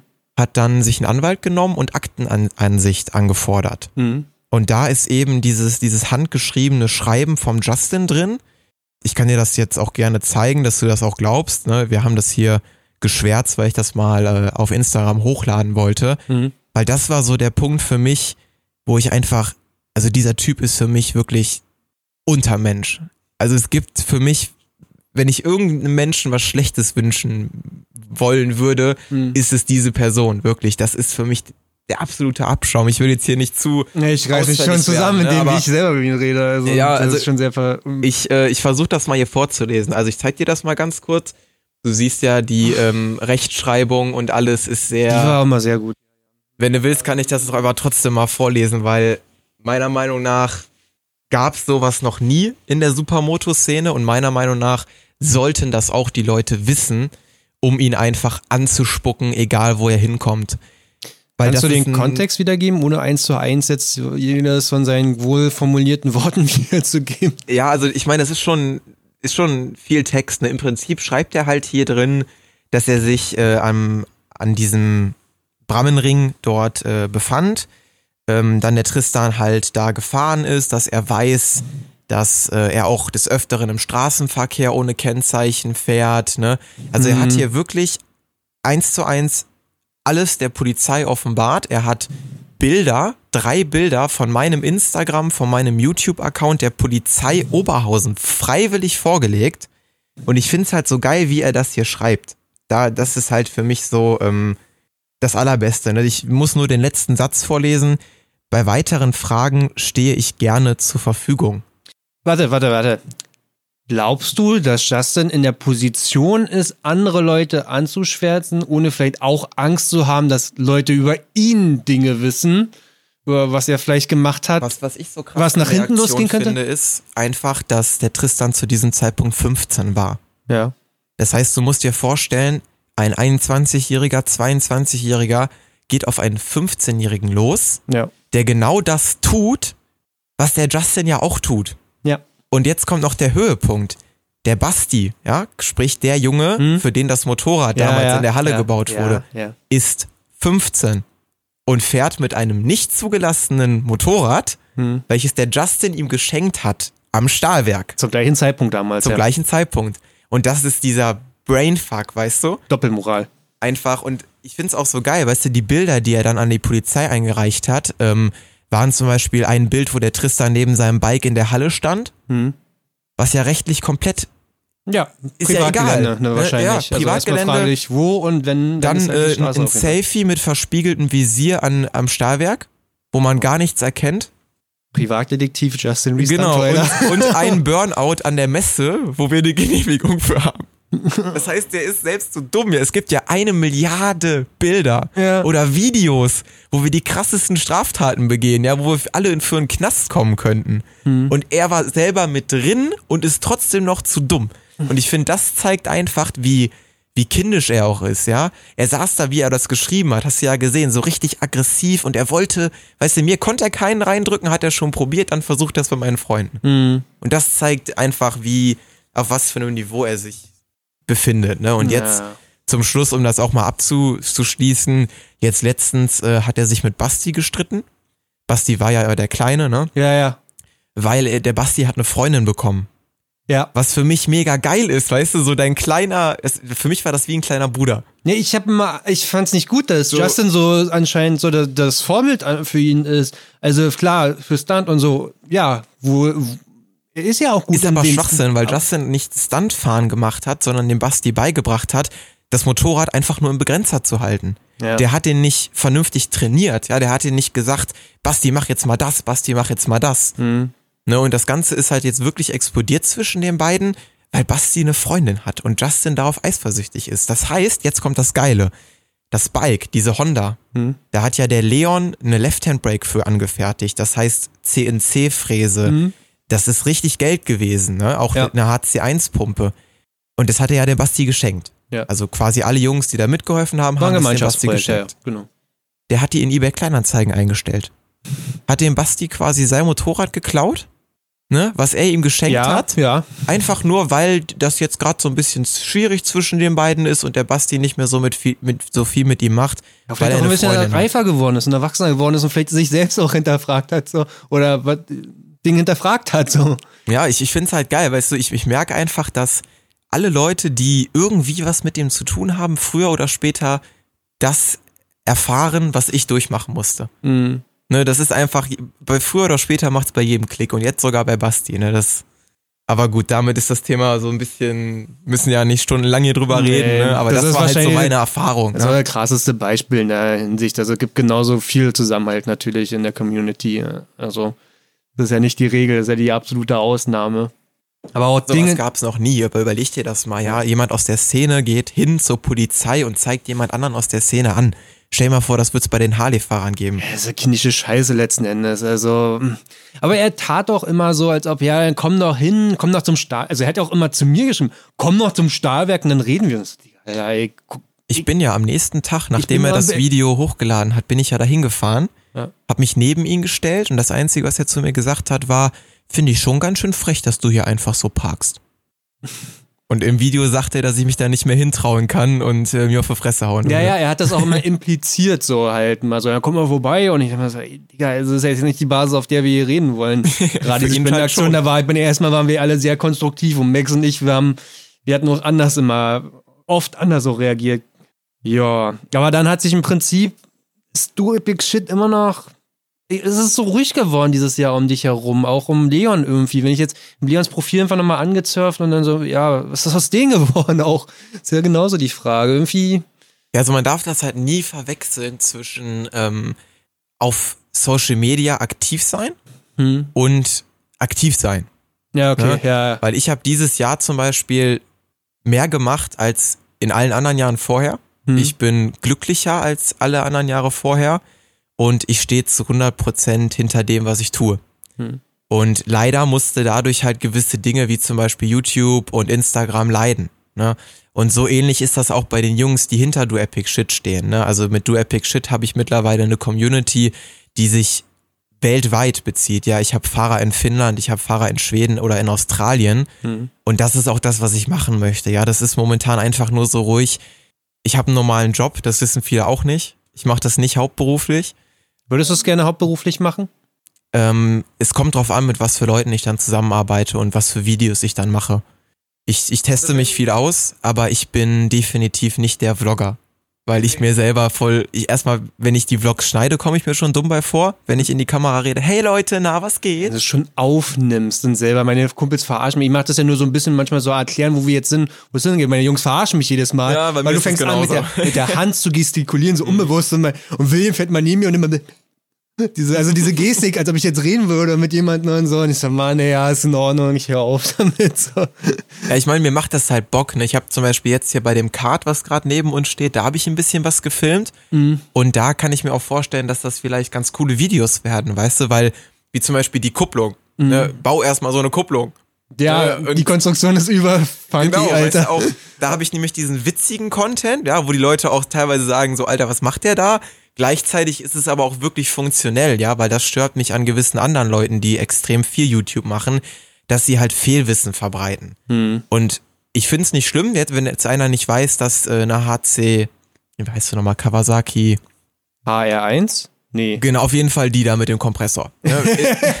ist nicht schlimm. Falsch wissen, falsch wissen, wie hieß die Karre nochmal? Ist nicht schlimm, wenn einer nicht weiß, dass da ein Kompressor drauf ist und sagt, dass da ist ein Turbo drauf. Ja, ja. Aber wenn die Leute den Leuten vermitteln, dass sie ihre Bremsflüssigkeit, bevor sie die benutzen, schütteln sollen, das ist lebensgefährlich. um da nochmal richtig Luft genau, reinzubringen. da kommt nämlich richtig Luft da rein und die meisten Leute können eh nicht mal vernünftig entlüften und da hört bei mir der Spaß auf. Ja. Und deswegen versuche ich halt momentan bei mir irgendwie so ein Format zu finden, weißt du, wo ich wieder Bock kriege, YouTube zu machen, wo ich vor allem auch persönlich mir eine vernünftige Kamera hole, Mhm. ja, weil ich habe wirklich nur so eine äh, RX Mark IV, RX 100. Ja, X100, diese kleine Kompaktkamera. Ja, die kannst du halt knicken auf Dauer, ne? Gerade was Akkulaufzeit und so angeht. Also ich brauche halt eine vernünftige Kamera und ich habe auch Bock. Ja, sonst würde ich es schon längst gelöscht haben. Ne? Also da wird auf jeden Fall mehr kommen. Ich habe auch geile Projekte am Start mit Stunfreaks Team zusammen. Das Kart, da hinten in der Ecke steht noch ein anderes Projekt, können wir gleich mal drüber reden. Da steht nämlich noch ein Motorrad. Es geht weiter und ja, ich hab Bock. Ist halt nur die Frage, wie man das jetzt umsetzt, ne? Dieses vom Motorradfahren leben zu können, ne? Das wollen so viele und diesen Traum zu haben, aber letzten Endes bedeutet das halt nicht das zu machen, was du dir vielleicht vorstellst. Also klar, ich würde auch gerne von, davon leben, was ich mache, vom Podcast machen und ein paar Fettheitsvideos schneiden oder so, aber damit verdient man kein Geld. Ich denke, so ein David muss dann irgendwann auch lernen, so, ja, okay, das Geld steckt in anderen Sachen oder auch den Content dementsprechend anders zu erstellen oder mit einer anderen Zielgruppe halt so. Und dann musst du dich halt selber fragen, hast du Bock da drauf? Ja, ich glaube, dass das vor allem auch viele unterschätzen mit der Arbeit, die dahinter steckt. Ja, Alter. Bei mir ist das momentan halt noch so, ich studiere in Düsseldorf. Mhm. Ne, Also Montag, Dienstags bin ich immer in der Uni. Und deswegen fällt mir das zum Beispiel auch schon relativ schwer, dann noch wirklich zu 100 Prozent Kraft in was anderes zu stecken. Ja. Ne, gerade weil ich halt auch für mich so entschieden habe, ey, ich will lieber Stunt fahren, ja, ich will lieber irgendwann sagen können, ich bin mit Arthur auf einem Level, was wahrscheinlich niemals der Fall sein wird, aber weißt du, zumindest darauf hinarbeiten. Mhm. Und ähm, deswegen sehe ich bei mir da halt momentan noch nicht so den Punkt erreicht, wo ich sage, okay, es würde mir so viel Spaß machen und ich hätte vor allem auch die Zeit dafür. Mhm. Ne, aber wer weiß, wie das in zwei Jahren aussieht. Vielleicht ist dann irgendwas anderes im Hype, was mir mehr liegt. Ne? Ja, Motovlogs sind ein Hype gerade irgendwie, ne? Absolut. vor So, Jahren hat's ich ich kann es halt nicht. Ich komme mir da so dumm bei vor. Es gab ein paar Sachen, so zum Beispiel die Geschichte da mit Nico und Gerrit Mhm. äh, aus Italien. Da habe ich ja auch Motovlogs, so, so ein, zwei Teile oder so von hochgeladen. Da habe ich Bock drauf, auf jeden Fall. Aber was ich halt sagen kann, Riesenprojekt für mich. Ich will hier jetzt auch keine Werbung machen oder sonst was, aber Riesenprojekt für mich ist auf jeden Fall die German Stunt Days. Mhm. Ich habe das auch noch nirgendwo gesagt, aber wir sind Mitveranstalter der German Stunt Days im nächsten Jahr. Ah. Das ist eine, ein Riesending für mich. Wir hatten gar nicht über Epic mitgeredet bisher, siehst du? Ja, ähm, das ist halt wirklich ein Traum, ne? Auch die Möglichkeiten, die wir als Szene da haben. Ja. Da sind wir dann auch viel wieder bei den Punkten mit dem äh, Asozialen, mit dem Motorradfahren verbinden. Na, warte, warte, warte, warte. Also, es gab das Epic Meet, dann gab's die German Stunt Days und dann gab's das BBM. Und alle drei waren irgendwie gleich, aber doch ganz anders. Und ich finde, nach diesen drei Veranstaltungen kann man auch äh, zurückschauen und auf das Epic Meet und sagen, ja, nee, es war schon in Ordnung. Also kurz danach war es immer so, ja, das war so asozial gewesen und vielleicht auch schlecht organisiert. Und ähm, nach dem BBM sehe ich es auch nochmal anders. Oder, oder viele Leute sehen das auch anders. Vielleicht hätten mal, vielleicht hätte man auch einfach das BBM auslassen können für viele Leute und hätten auf äh, Epic Meet gehen können. Ja, also die Sache ist ja mit dem Epic Meet, was viele, glaube ich, nicht verstehen. Ich bin kein Veranstalter. Hm. Ich habe das aber trotzdem zu 100% alleine gemacht. Mhm. Und das auch nur aus dem Grund, weil ich sonst knapp 100 Euro für ein Ticket verlangen musste. Mhm. Ja? Und ich, Erklär ich mal bin, mal, wo die Kosten herkommen von so einem Ticket, weil die Leute können dann mal nichts damit anfangen. Das fängt halt an, ich brauchte ja eine vernünftige Security. Mhm. Da habe ich dann auch vernünftige Leute genommen, beziehungsweise Leute, die zumindest in der Richtung schon mal gearbeitet haben, Motorsport. Nicht so Das wie beim heißt, BBM. Die ich Leute, konnte nach den hatten. ersten zwei, drei Sachen, die da passiert sind, ja, das war ja meistens so, ich stand mit im Publikum, Mhm. habe einfach mit meinen Jungs geredet, auf einmal rennen die Securities an mir vorbei und ich denke mir so, Digga, was macht ihr da? Ne? Mhm. Bin dann hinterhergerannt und habe versucht, das irgendwie zu lösen. Aber auch so, hier wieder. Allein die Security, kannst ja mal schätzen, wie viel die Security gekostet hat für An- Freitag bis Sonntag? Wie viele Leute waren da gewesen? Äh, 14 Leute dauerhaft. Dauer. äh, zwölf? 16.000 Euro. Ja.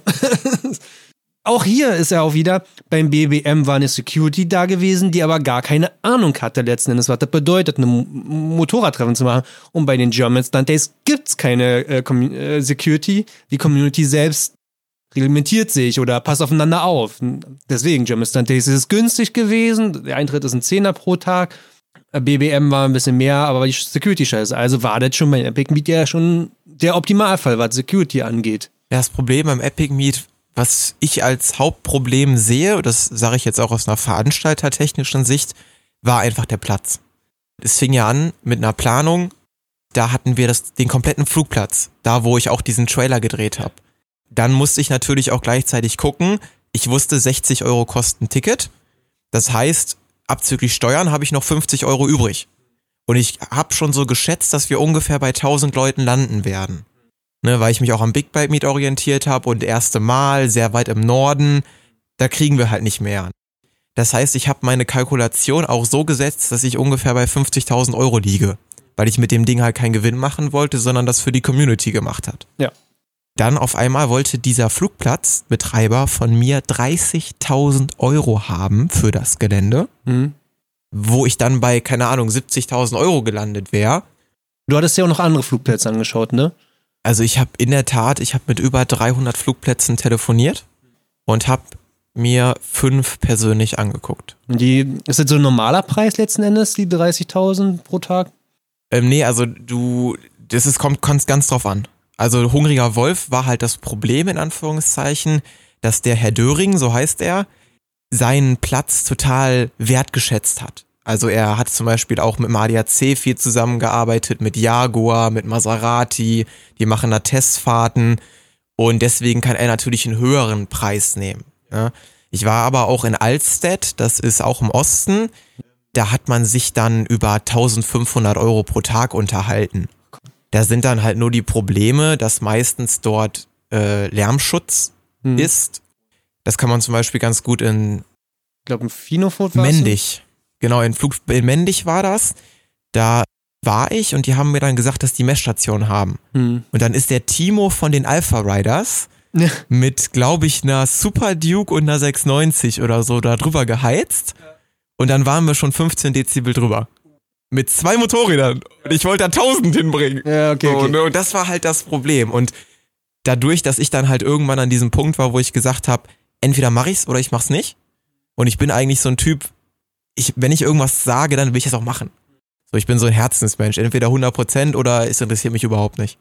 Und deswegen war ich dann so ein bisschen so in der Zwickmühle, dass ich dann gesagt habe, gut, dann kann ich mit dem Herrn Döring halt nicht zusammenarbeiten. Hat sich aber dann ergeben, dass die Frau, also dass die Jessica, das ist auch die, jetzt quasi den Hamburg Wheelie Kids ermöglicht, dort diesen Spot zu nutzen, Hm. sich dazu bereit erklärt hat. Ich glaube, ich habe im Endeffekt 11.800 Euro für den Flugplatz gezahlt. Hm. Da war aber auch der Hangar mit drin. Der Hangar kostet irgendwie 2000. Also wir haben Security, wir haben den Platz. Was hatten wir noch gehabt so an Kosten? Natürlich, was ein Riesenpunkt ist, ist Sanitäter. Also wir hatten die DRK da, weil mir war wichtig, dass ein Notarzt vor Ort ist. Hm. Ich wollte einfach, wenn ich so viele Leute auf so einen kleinen Platz hole, da muss auf jeden Fall vernünftig alles geregelt sein. Ne? Hatten die auch einen Einsatz gehabt? Ja, es gab leider mehrere. Na, siehst du, da hat es sich ja schon rentiert. Ne, das lässt sich auch nicht ja, wegdenken. Ne? Das ist wie bei den Epic Meets am Stahlwerk damals. Da sind auch Unfälle passiert. Ne? Ja. Das gehört halt leider dazu. Ne? Die einen haben Glück, die anderen nicht. Und da muss man sich halt so absichern, dass das alles vernünftig abläuft. Ne? Ja. In dem Moment, wo es dir passiert, bist du einfach dankbar, dass gleich jemand um die Ecke kommt und sagt, okay, Sanitäter, so machen wir das. Genau, so, ich habe das, ich habe die Veranstaltung ja quasi geplant. Ich habe mich mit Kollegen zusammengesetzt und habe gesagt, yo, wir haben jetzt einen Flugplatz, was machen wir? Und ich habe das so geplant, dass wenn ich da als Gast hinkomme, ich mich am einfach wohlfühle. Ne, das war natürlich dann im Nachhinein, weil ich musste halt von meinem privaten Geld einen vierstelligen Betrag für das Epic Meet zahlen. Ne, ich habe leider Verlust gemacht mit dem Event. Allerdings relativ wenig Verlust im Gegensatz zum Beispiel zum Big Bike Meet oder andere Veranstaltungen. Man sagt eigentlich, dass eine Veranstaltung erst nach vier Jahren Gewinn macht. Hm. Ne, war mir nicht, nicht wichtig, ne? Es tat nur schon weh, weil dann auch der ganze Shit-Talk dahinterher, Ja, ne? ja. Ich dachte mir halt nur so, Jungs, ja, wer von euch hatte die Eier, sowas zu reißen? Ja. Keiner. Und Die ich Idee mach's für euch. Die Idee feiert immer jeder. Und Wenn dann- du zu jedem sagst, du, aber also das machen, das Genau. ist das Ding. Und du kannst dir nicht vorstellen, anderthalb Monate vorher, ich habe jeden Tag gearbeitet. Ich habe nichts mehr gemacht. Ich bin nicht feiern gegangen. Ich bin nicht Motorradfahren gegangen. Ich habe nur dafür gearbeitet. Und die Zeit ist auch nur so krass, weil du musst ja mit den Leuten reden. Du musst ja dem Bauzauntypen sagen, wie für Bauzaun, wie für Mannesmann. Gleichzeitig musst du dem Toilettenmann einen Plan schicken. Und ey, du willst es nicht wissen. Das ist so viel Arbeit, Mann. Ehrlich. Für eine Person ist es eigentlich zu viel gewesen. Ja, definitiv. Ich hatte ja ein Veranstalterteam mit drin, die mich dann aber im Endeffekt abziehen wollten. Also es fing so an, die erste Kalkulation lag dann bei 43.000 Euro und die Kalkulation anderthalb Monate vor dem Event lag bei 73.000. Und da standen dann 29.000 für deren Crew drin. Wo ich mir so gesagt habe, ich so, Digga, die Crew macht das umsonst. Die macht das für das Event. Die kriegt auch kein Geld dafür, dafür haben wir doch die Security. Ne, und dann habe ich halt, haben sie gesagt, ja, wir machen das entweder so oder gar nicht. Und dann stand ich halt da, ne, hatte entweder, muss ich das dann alleine, ich habe es ja auch, ich hatte zwar eine Versicherung, aber an sich war das ziemlich dumm, dass ich es auf meinen Namen gemacht habe, Hm. weil ich dann im Endeffekt, da steht da keine GmbH hinter, die dann, Ja, ja, Das du bist zahlt, privat ne? haftbar dafür gemacht. genau, worden. ich bin wirklich zu 100% privat haftbar für den Scheiß gewesen. Hm.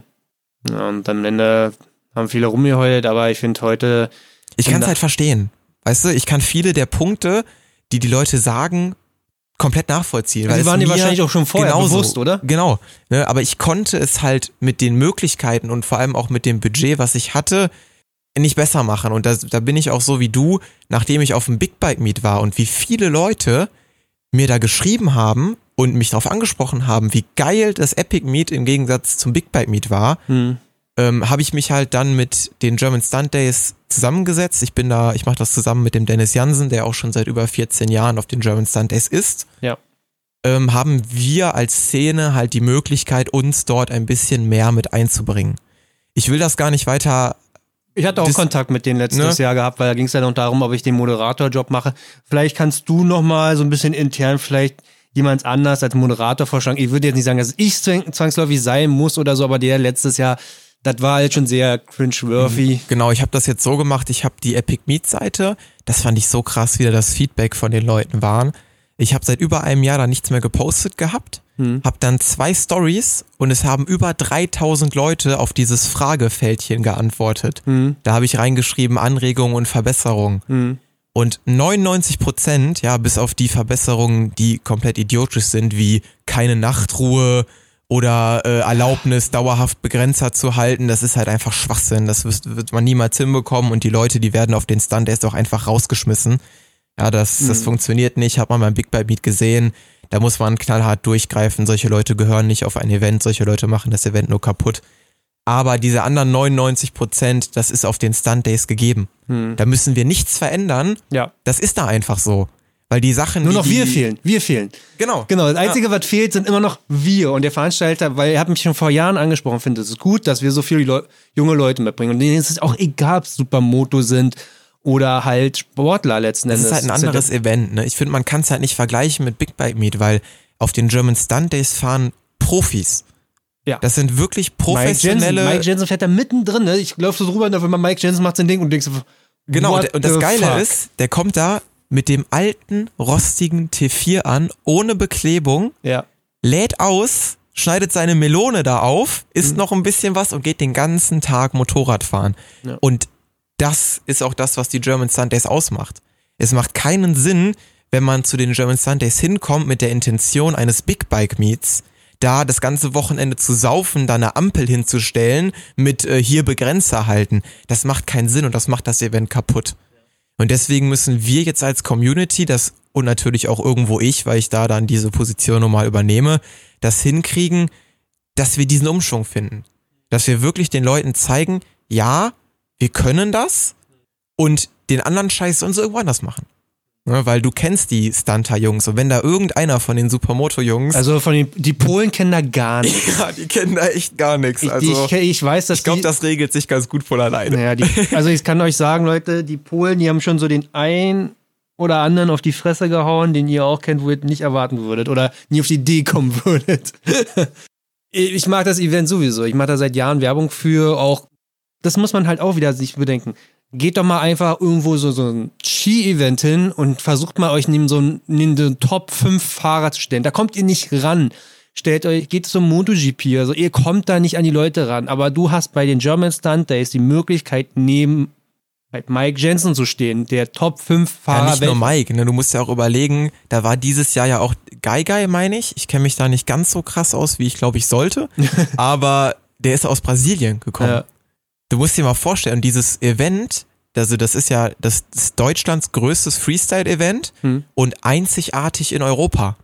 Weil selbst die Czech Stunt Days, Das eine oder die, genau, das ist der Unterschied. Ne, die professionellen Fahrer können da hinkommen zu den German Stunt Days und einfach nur trainieren. Ich weiß nicht, ob du es mitbekommen hast. Ich hatte mit Tommy einen Podcast äh, aufgenommen über Czech Stunt Days. Und da hat er auch nochmal, haben wir mal wieder den Vergleich gezogen zu German Stunt Days. Und er auch so, ja, das ist halt Competition. Du kommst an, du hast deine Area, wo du trainieren kannst und dann ist Competition und ist alles ganz strikt und so. Währenddessen ist ja mehr so ein Festival ist bei den German Stunt Days.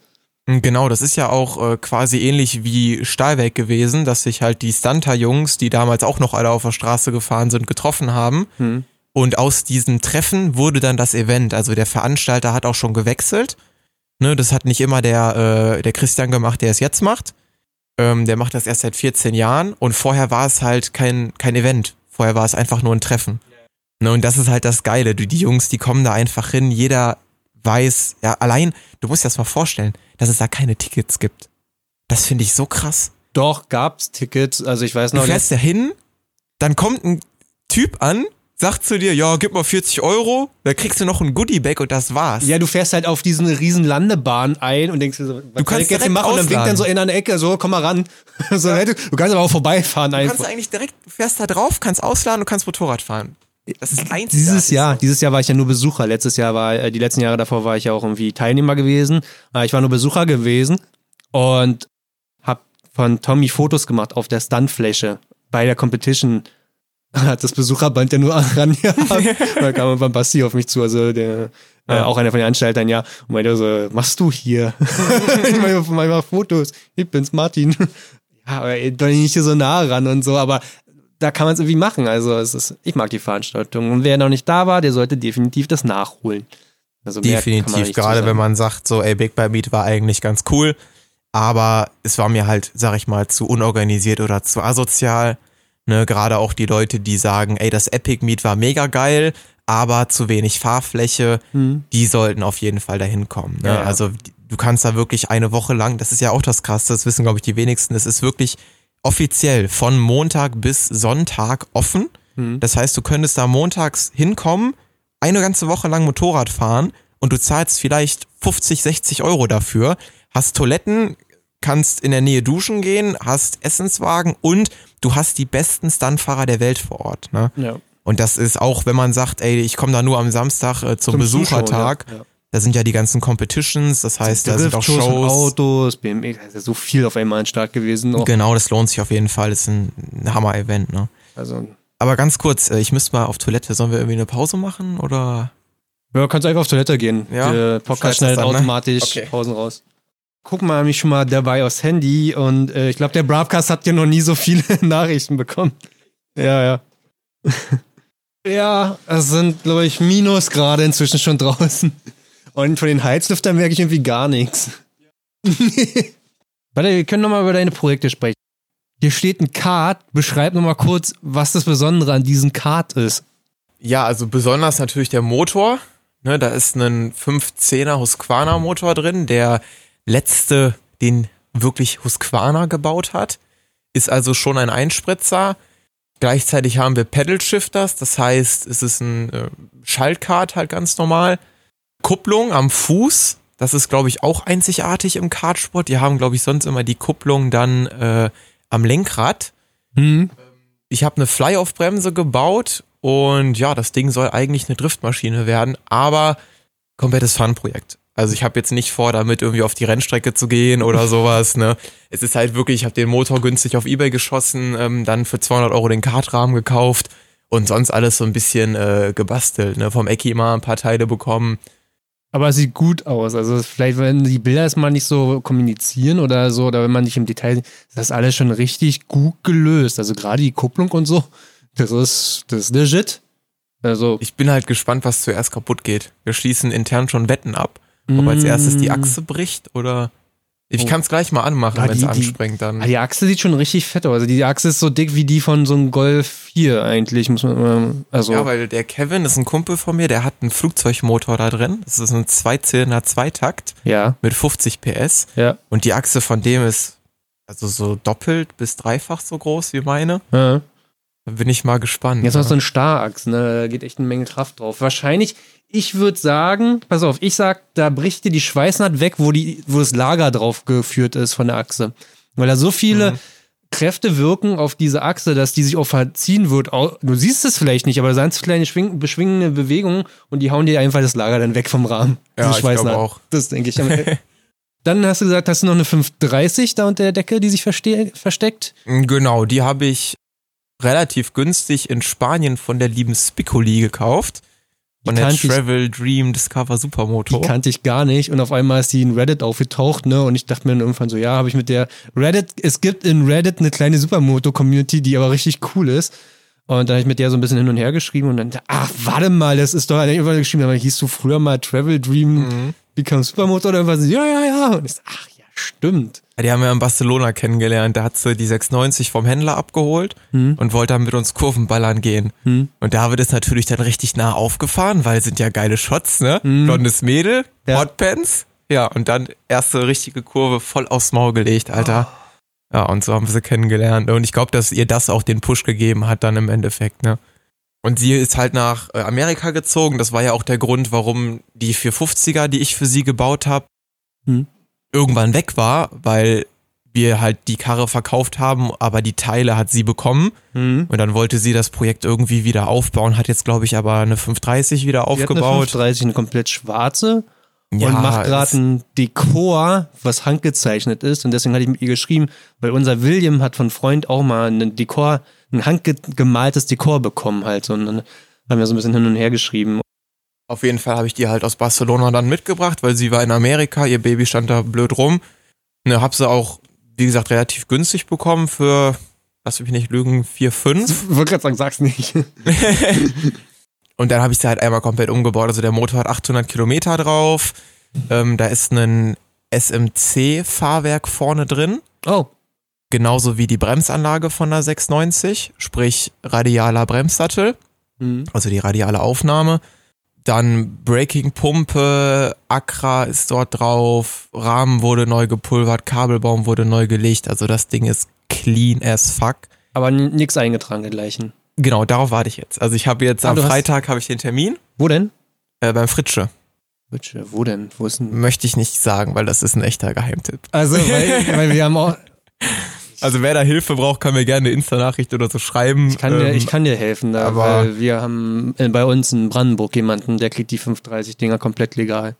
Also Ja, mit Leistung, mal mit. Leistung und Fahrwerk, aber da muss die tipptopp dastehen. Also da, da fährst du zweimal hin und wieder nach Hause und dann welche Sachen anzumachen. Aber es ist möglich.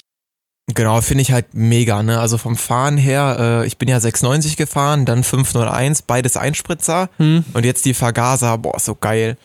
Also gerade Driften, gerade Kurven ballern und smooth sitzende Circuit, gehen so geil mit dem Ding. Es ist irgendwie komisch. Ja, ich bin ja auch nur Vergaser gewöhnt und fahre immer so einen Einspritzer. Das ist irgendwie geil, aber anders. Aber irgendwie, man kann es so schwer beschreiben, ne?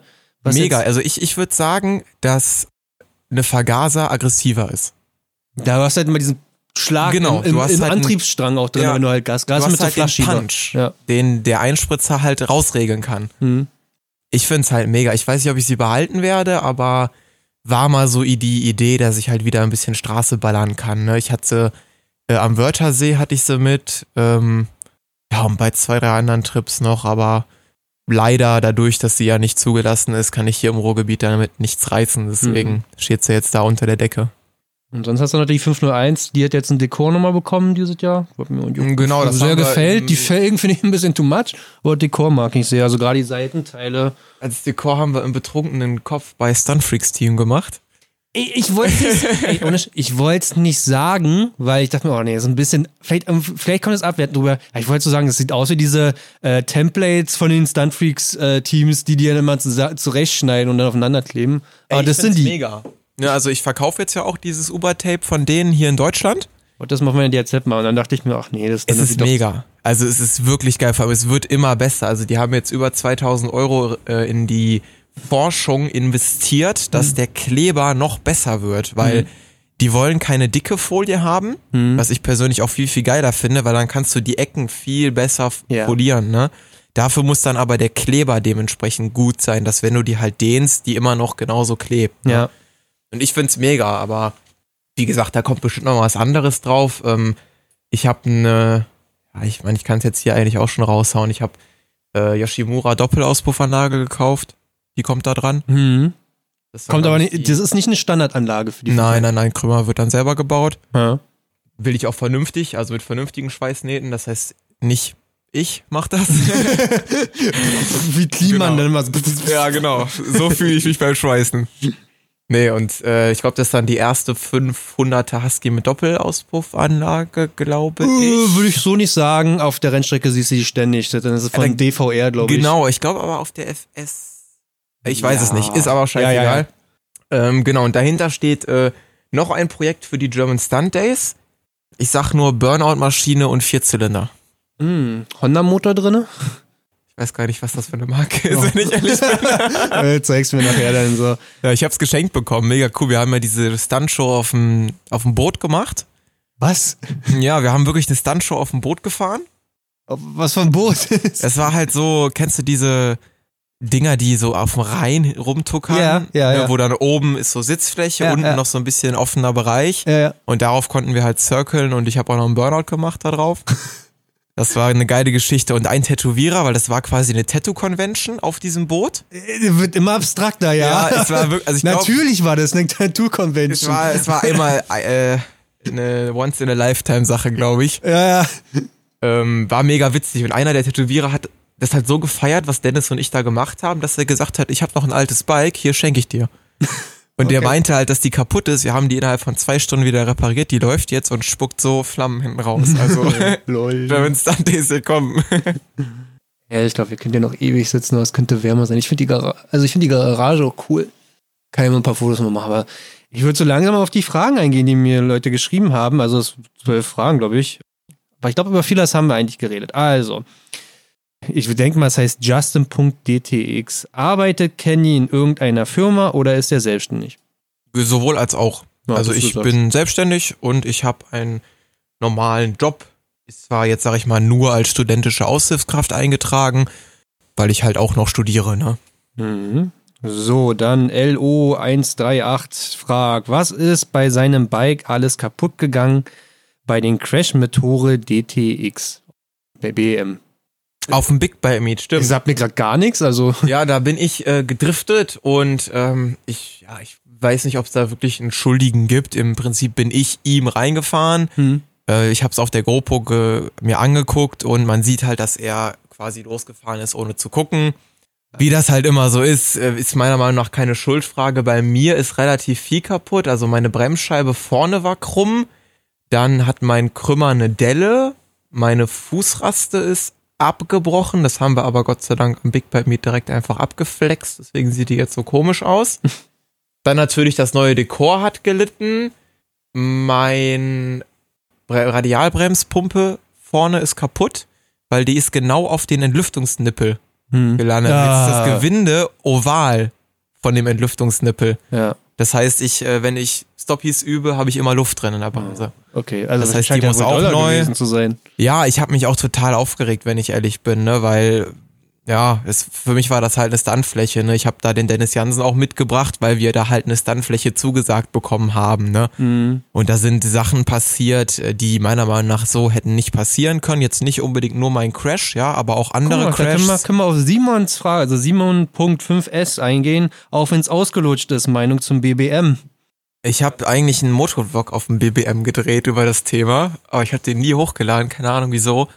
Also das Hey, du kannst, ist, kannst es machen, nochmal, um nochmal verweisen auf German Stunt Days nächstes Jahr. also die Sache ist ja, Dann ich- kannst du den Bass nochmal halt- richtig mitnehmen und Ich, Aufmerksamkeit weiterlenken. ich habe das Ganze, also ich sehe das ja jetzt mittlerweile zweigeteilt, weil ich halt damals auch immer so ein bisschen der Organisator war von diesen Stahlwerktreffen, dann das Epic Meet gemacht hat und deswegen sehe ich das, glaube ich, anders als die Mehrheit. Hm. Ich finde, dass die Veranstalter Respekt für die Größe Den und Mut auch sowas zu den machen. Mut und auch den Platz, dass sie den bekommen haben, gebührig ist. Ich habe da, glaube ich, auch schon mal äh, einen Post gemacht auf Instagram, wo ich das in so einem großen Mhm. Text Ja, also wenn sich da gesehen. einer für interessiert, kann der sich das gerne mal durchlesen. Nach der Aktion mit der Rampe jedoch haben die von meiner Seite aus den kompletten Respekt verloren. Ja. Genauso wie bei der Aktion mit Lauch war das, glaube ich. Ja. Da kam er zu mir an und hat mich gefragt, ja, der da ein ganz normaler Besucher ist, ob ich ihm helfen kann, nicht vom Gelände runtergeschmissen zu werden. Nick hat geschrieben, also Lauch hat geschrieben nochmal, danke für die Aktion dafür. Ja, Keine Digga, Frage, aber danke nochmal an die Aktion dafür. Normal, ich, ich mach das ja, ich habe ja auch nichts gegen die Jungs, ne? aber ich fand mich in so fehl am Platz. Ja. Weißt du, ich wollte einfach nur einen trinken mit meinen Jungs und muss ich dann mit, mit der Veranstalterin, die kurz zuvor einen Livestream gemacht hat, in Ja. dem sie heult, Digga. Ja, Ja. das, das ist richtig schon so. Auf die einmal hat quasi so- die Karten so weggeworfen. So, ich habe eh keinen Bock mehr. Jetzt kann ich hier auch heulen. Ja, Ne, Es ist halt, deswegen habe ich halt für mich gesagt, mache ich auch Epic Meat nicht mehr. Ja, weil ich die einfach dieses Potenzial der Eskalation da so riesig sehe. ja. Und deswegen habe ich jetzt gesagt, Und es scheint doch wenn, nicht besser geworden zu sein jetzt über dieses eben Jahr. hat man ja gesehen beim Big bei mir, ne? Ja.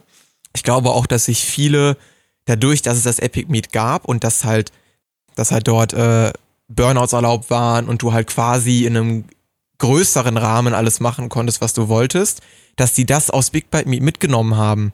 Und deswegen da so krass war, ne, weil all die anderen Jahre vorher hat's ja mehr oder weniger funktioniert. Ja, dann war es auch nicht mehr so Kenny sein Miet, sondern von irgendwelchen generischen Veranstalterfirma das Miet halt so. Genau. Wir kennen da keine persönliche Person dazu.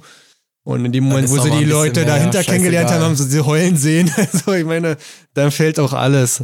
Ja, Ich meine, der Veranstalter hat, hat auch dem einen da die Cappy, ich weiß nicht, ob du das mitbekommen hast. Nee. Ja, da hat einer einen Burnout äh, gemacht. Ich kenne auch den Namen, habe ich jetzt leider vergessen, aber äh, hat einer einen Burnout gemacht und der Veranstalter kommt aus seinem Quad an, zieht ihm die Cappy vom Boden und will die Cappy so richtig wütend äh, vom Kopf und will die Cappy so richtig wütend auf den Boden werfen Hm. und die Cappy bleibt an der Fußraste von dem Motorrad hängen. Das war richtig aus wie so ein Trickshot. das war richtig gut, ey. David 0027 fragt Meinung zu der Sache, wie David Bost jetzt so lebt und sein Consent und so weiter. Willst du noch was dazu sagen? Ja, sind wir in dem Podcast eigentlich schon drauf eingegangen. Von Meinung dazu, ich sehe das kritisch in Richtung Zukunft. Ja. Ob er sich dort nicht ein bisschen zu weit aus dem Fenster lehnt, um das jetzt mal vorsichtig äh, zu formulieren. Aber ich kenne David sehr gut, was mich mega freut für ihn. Er ist auf jeden Fall glücklich. Und das habe ich auch bei mir gemerkt. Das ist das Allerwichtigste im Leben, dass man einfach happy ist. Und das ist er. Und deswegen gönne ich ihm das vom vollsten Herzen. Ja. Ich gucke auch ab und zu seine Videos. Ist zwar schwierig, wie ich auch vorhin schon gesagt habe, wenn man halt Fehlwissen verbreitet, dann da bin ich einfach kritisch zu eingestellt. Aber ansonsten äh, sind da coole Videos dabei und er vergrößert auch nur die Szene, ja. Also das, Ja. was ich damals gemacht habe mit vielleicht Videos, die jetzt 200, 300, 400.000 Aufrufe haben, macht David halt jetzt mit diesen Motovlogs. Er holt neue Leute in die Szene, Ja. er holt neue Sponsoren in die Szene und so sehe ich das halt. Ne? Das ist einfach eine gute Geschichte, obwohl ich mich persönlich mit seinem Content absolut gar nicht identifizieren kann. Ja, mal, manchmal sehe ich ihn auf anderen Kanälen so und dann fahre ich es halt richtig, dann freue ich mich, dass er der Repräsentant unserer Szene ist und dann finde ich, macht er das sehr gut und könnte mir keinen anderen da vorstellen. Ja, klar ist die Frage, wie zukunftssicher sowas immer ist. Er bringt aber auch genauso ja Firmen im Prinzip äh, in unsere Community. Alle heulen rum, dass es so ein bisschen kommerzialisiert wird, aber das ist nun mal so und ich denke, da sind wir also eine der letzten, wo das noch nicht so stattfindet. So diese Thema mit Werbung und dergleichen, das sehe ich überall anders viel stärker als bei uns und gibt halt auch viel mehr Leuten die Möglichkeit davon zu leben und das gehört halt auch nun mal dazu, wenn man davon leben will, auch sowas zu machen, halt so. Und er hat ja den Mut und das Durchhaltevermögen gehabt. Ist ja nicht so, dass er das jetzt seit zwei Jahren macht und das explodiert ist, sondern macht es ja einfach ultra lange. Das ist meine Meinung dazu. So, 6,90 Mike fragt, was kostet der Kartumbau circa mit Motor etc.? Will man das eigentlich selber durchrechnen? Also erstmal kann ich es gar nicht durchrechnen, weil ich ja nicht viele der Teile schon hier.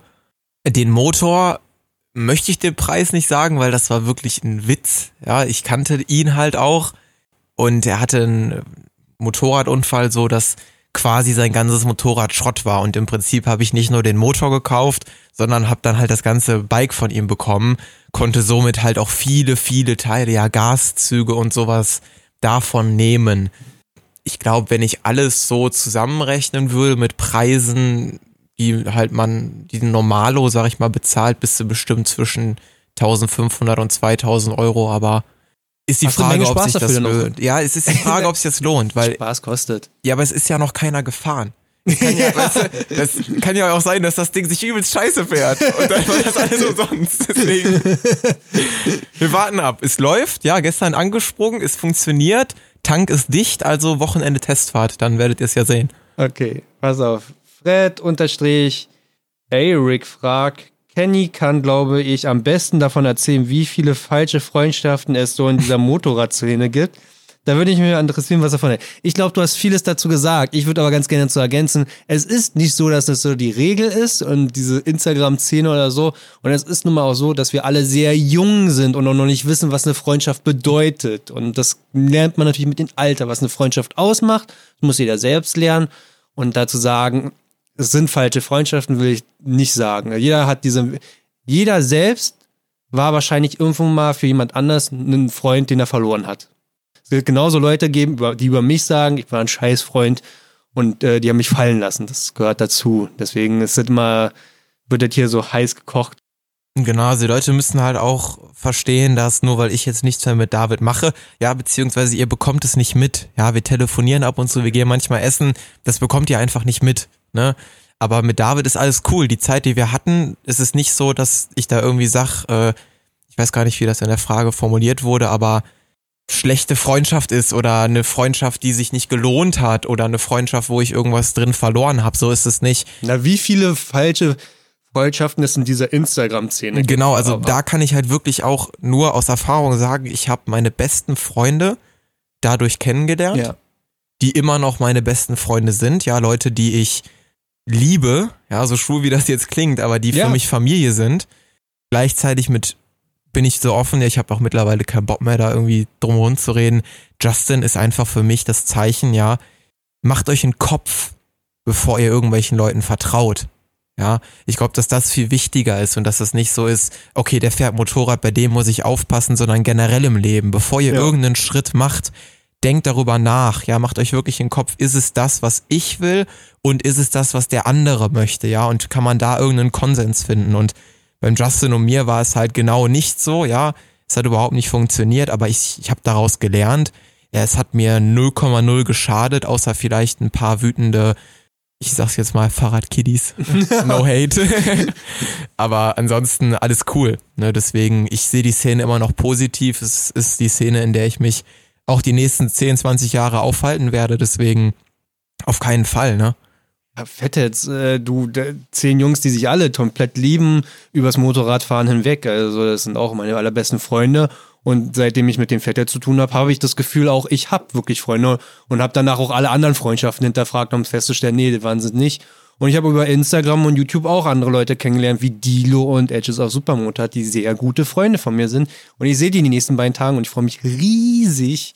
Und die dann immer wieder Leute kennen. Weißt du, dann irgendwann lerne ich halt Milan oder May kennen und denke mir, Alter, das ist echt ein cooler Dude, Mann. Ey. Schade, dass der auch so weit weg wohnt. Eigentlich ist immer das Problem immer, die wohnen alle zu weit weg. Ja. Also das, Das ist halt dann das Internetzeitalter, ne? ja. Du hast total viele Freunde und hast sie eigentlich noch nie wirklich so richtig gesehen, ne? Oder vielleicht ein, zwei Mal. Ja, ja, oder das Awkward das erste Mal, wenn du die dann wirklich so siehst. So, ey, das, also ich nehme morgen mit Edges einen Podcast auf und mit denen habe ich auch so eine ganz argwortige Kommunikation, äh, Kommunikation gehabt am Anfang so. Und dann war es halt auch so, einfach so, hey, lass treffen, wir haben irgendwie gar keinen Bezugspunkt so richtig, aber irgendwie fahren wir Motorrad und machen YouTube so nach dem Motto. Und dann, ja, sich irgendwann getroffen und dann, äh, ja, eine gute Freundschaft draußen entstanden.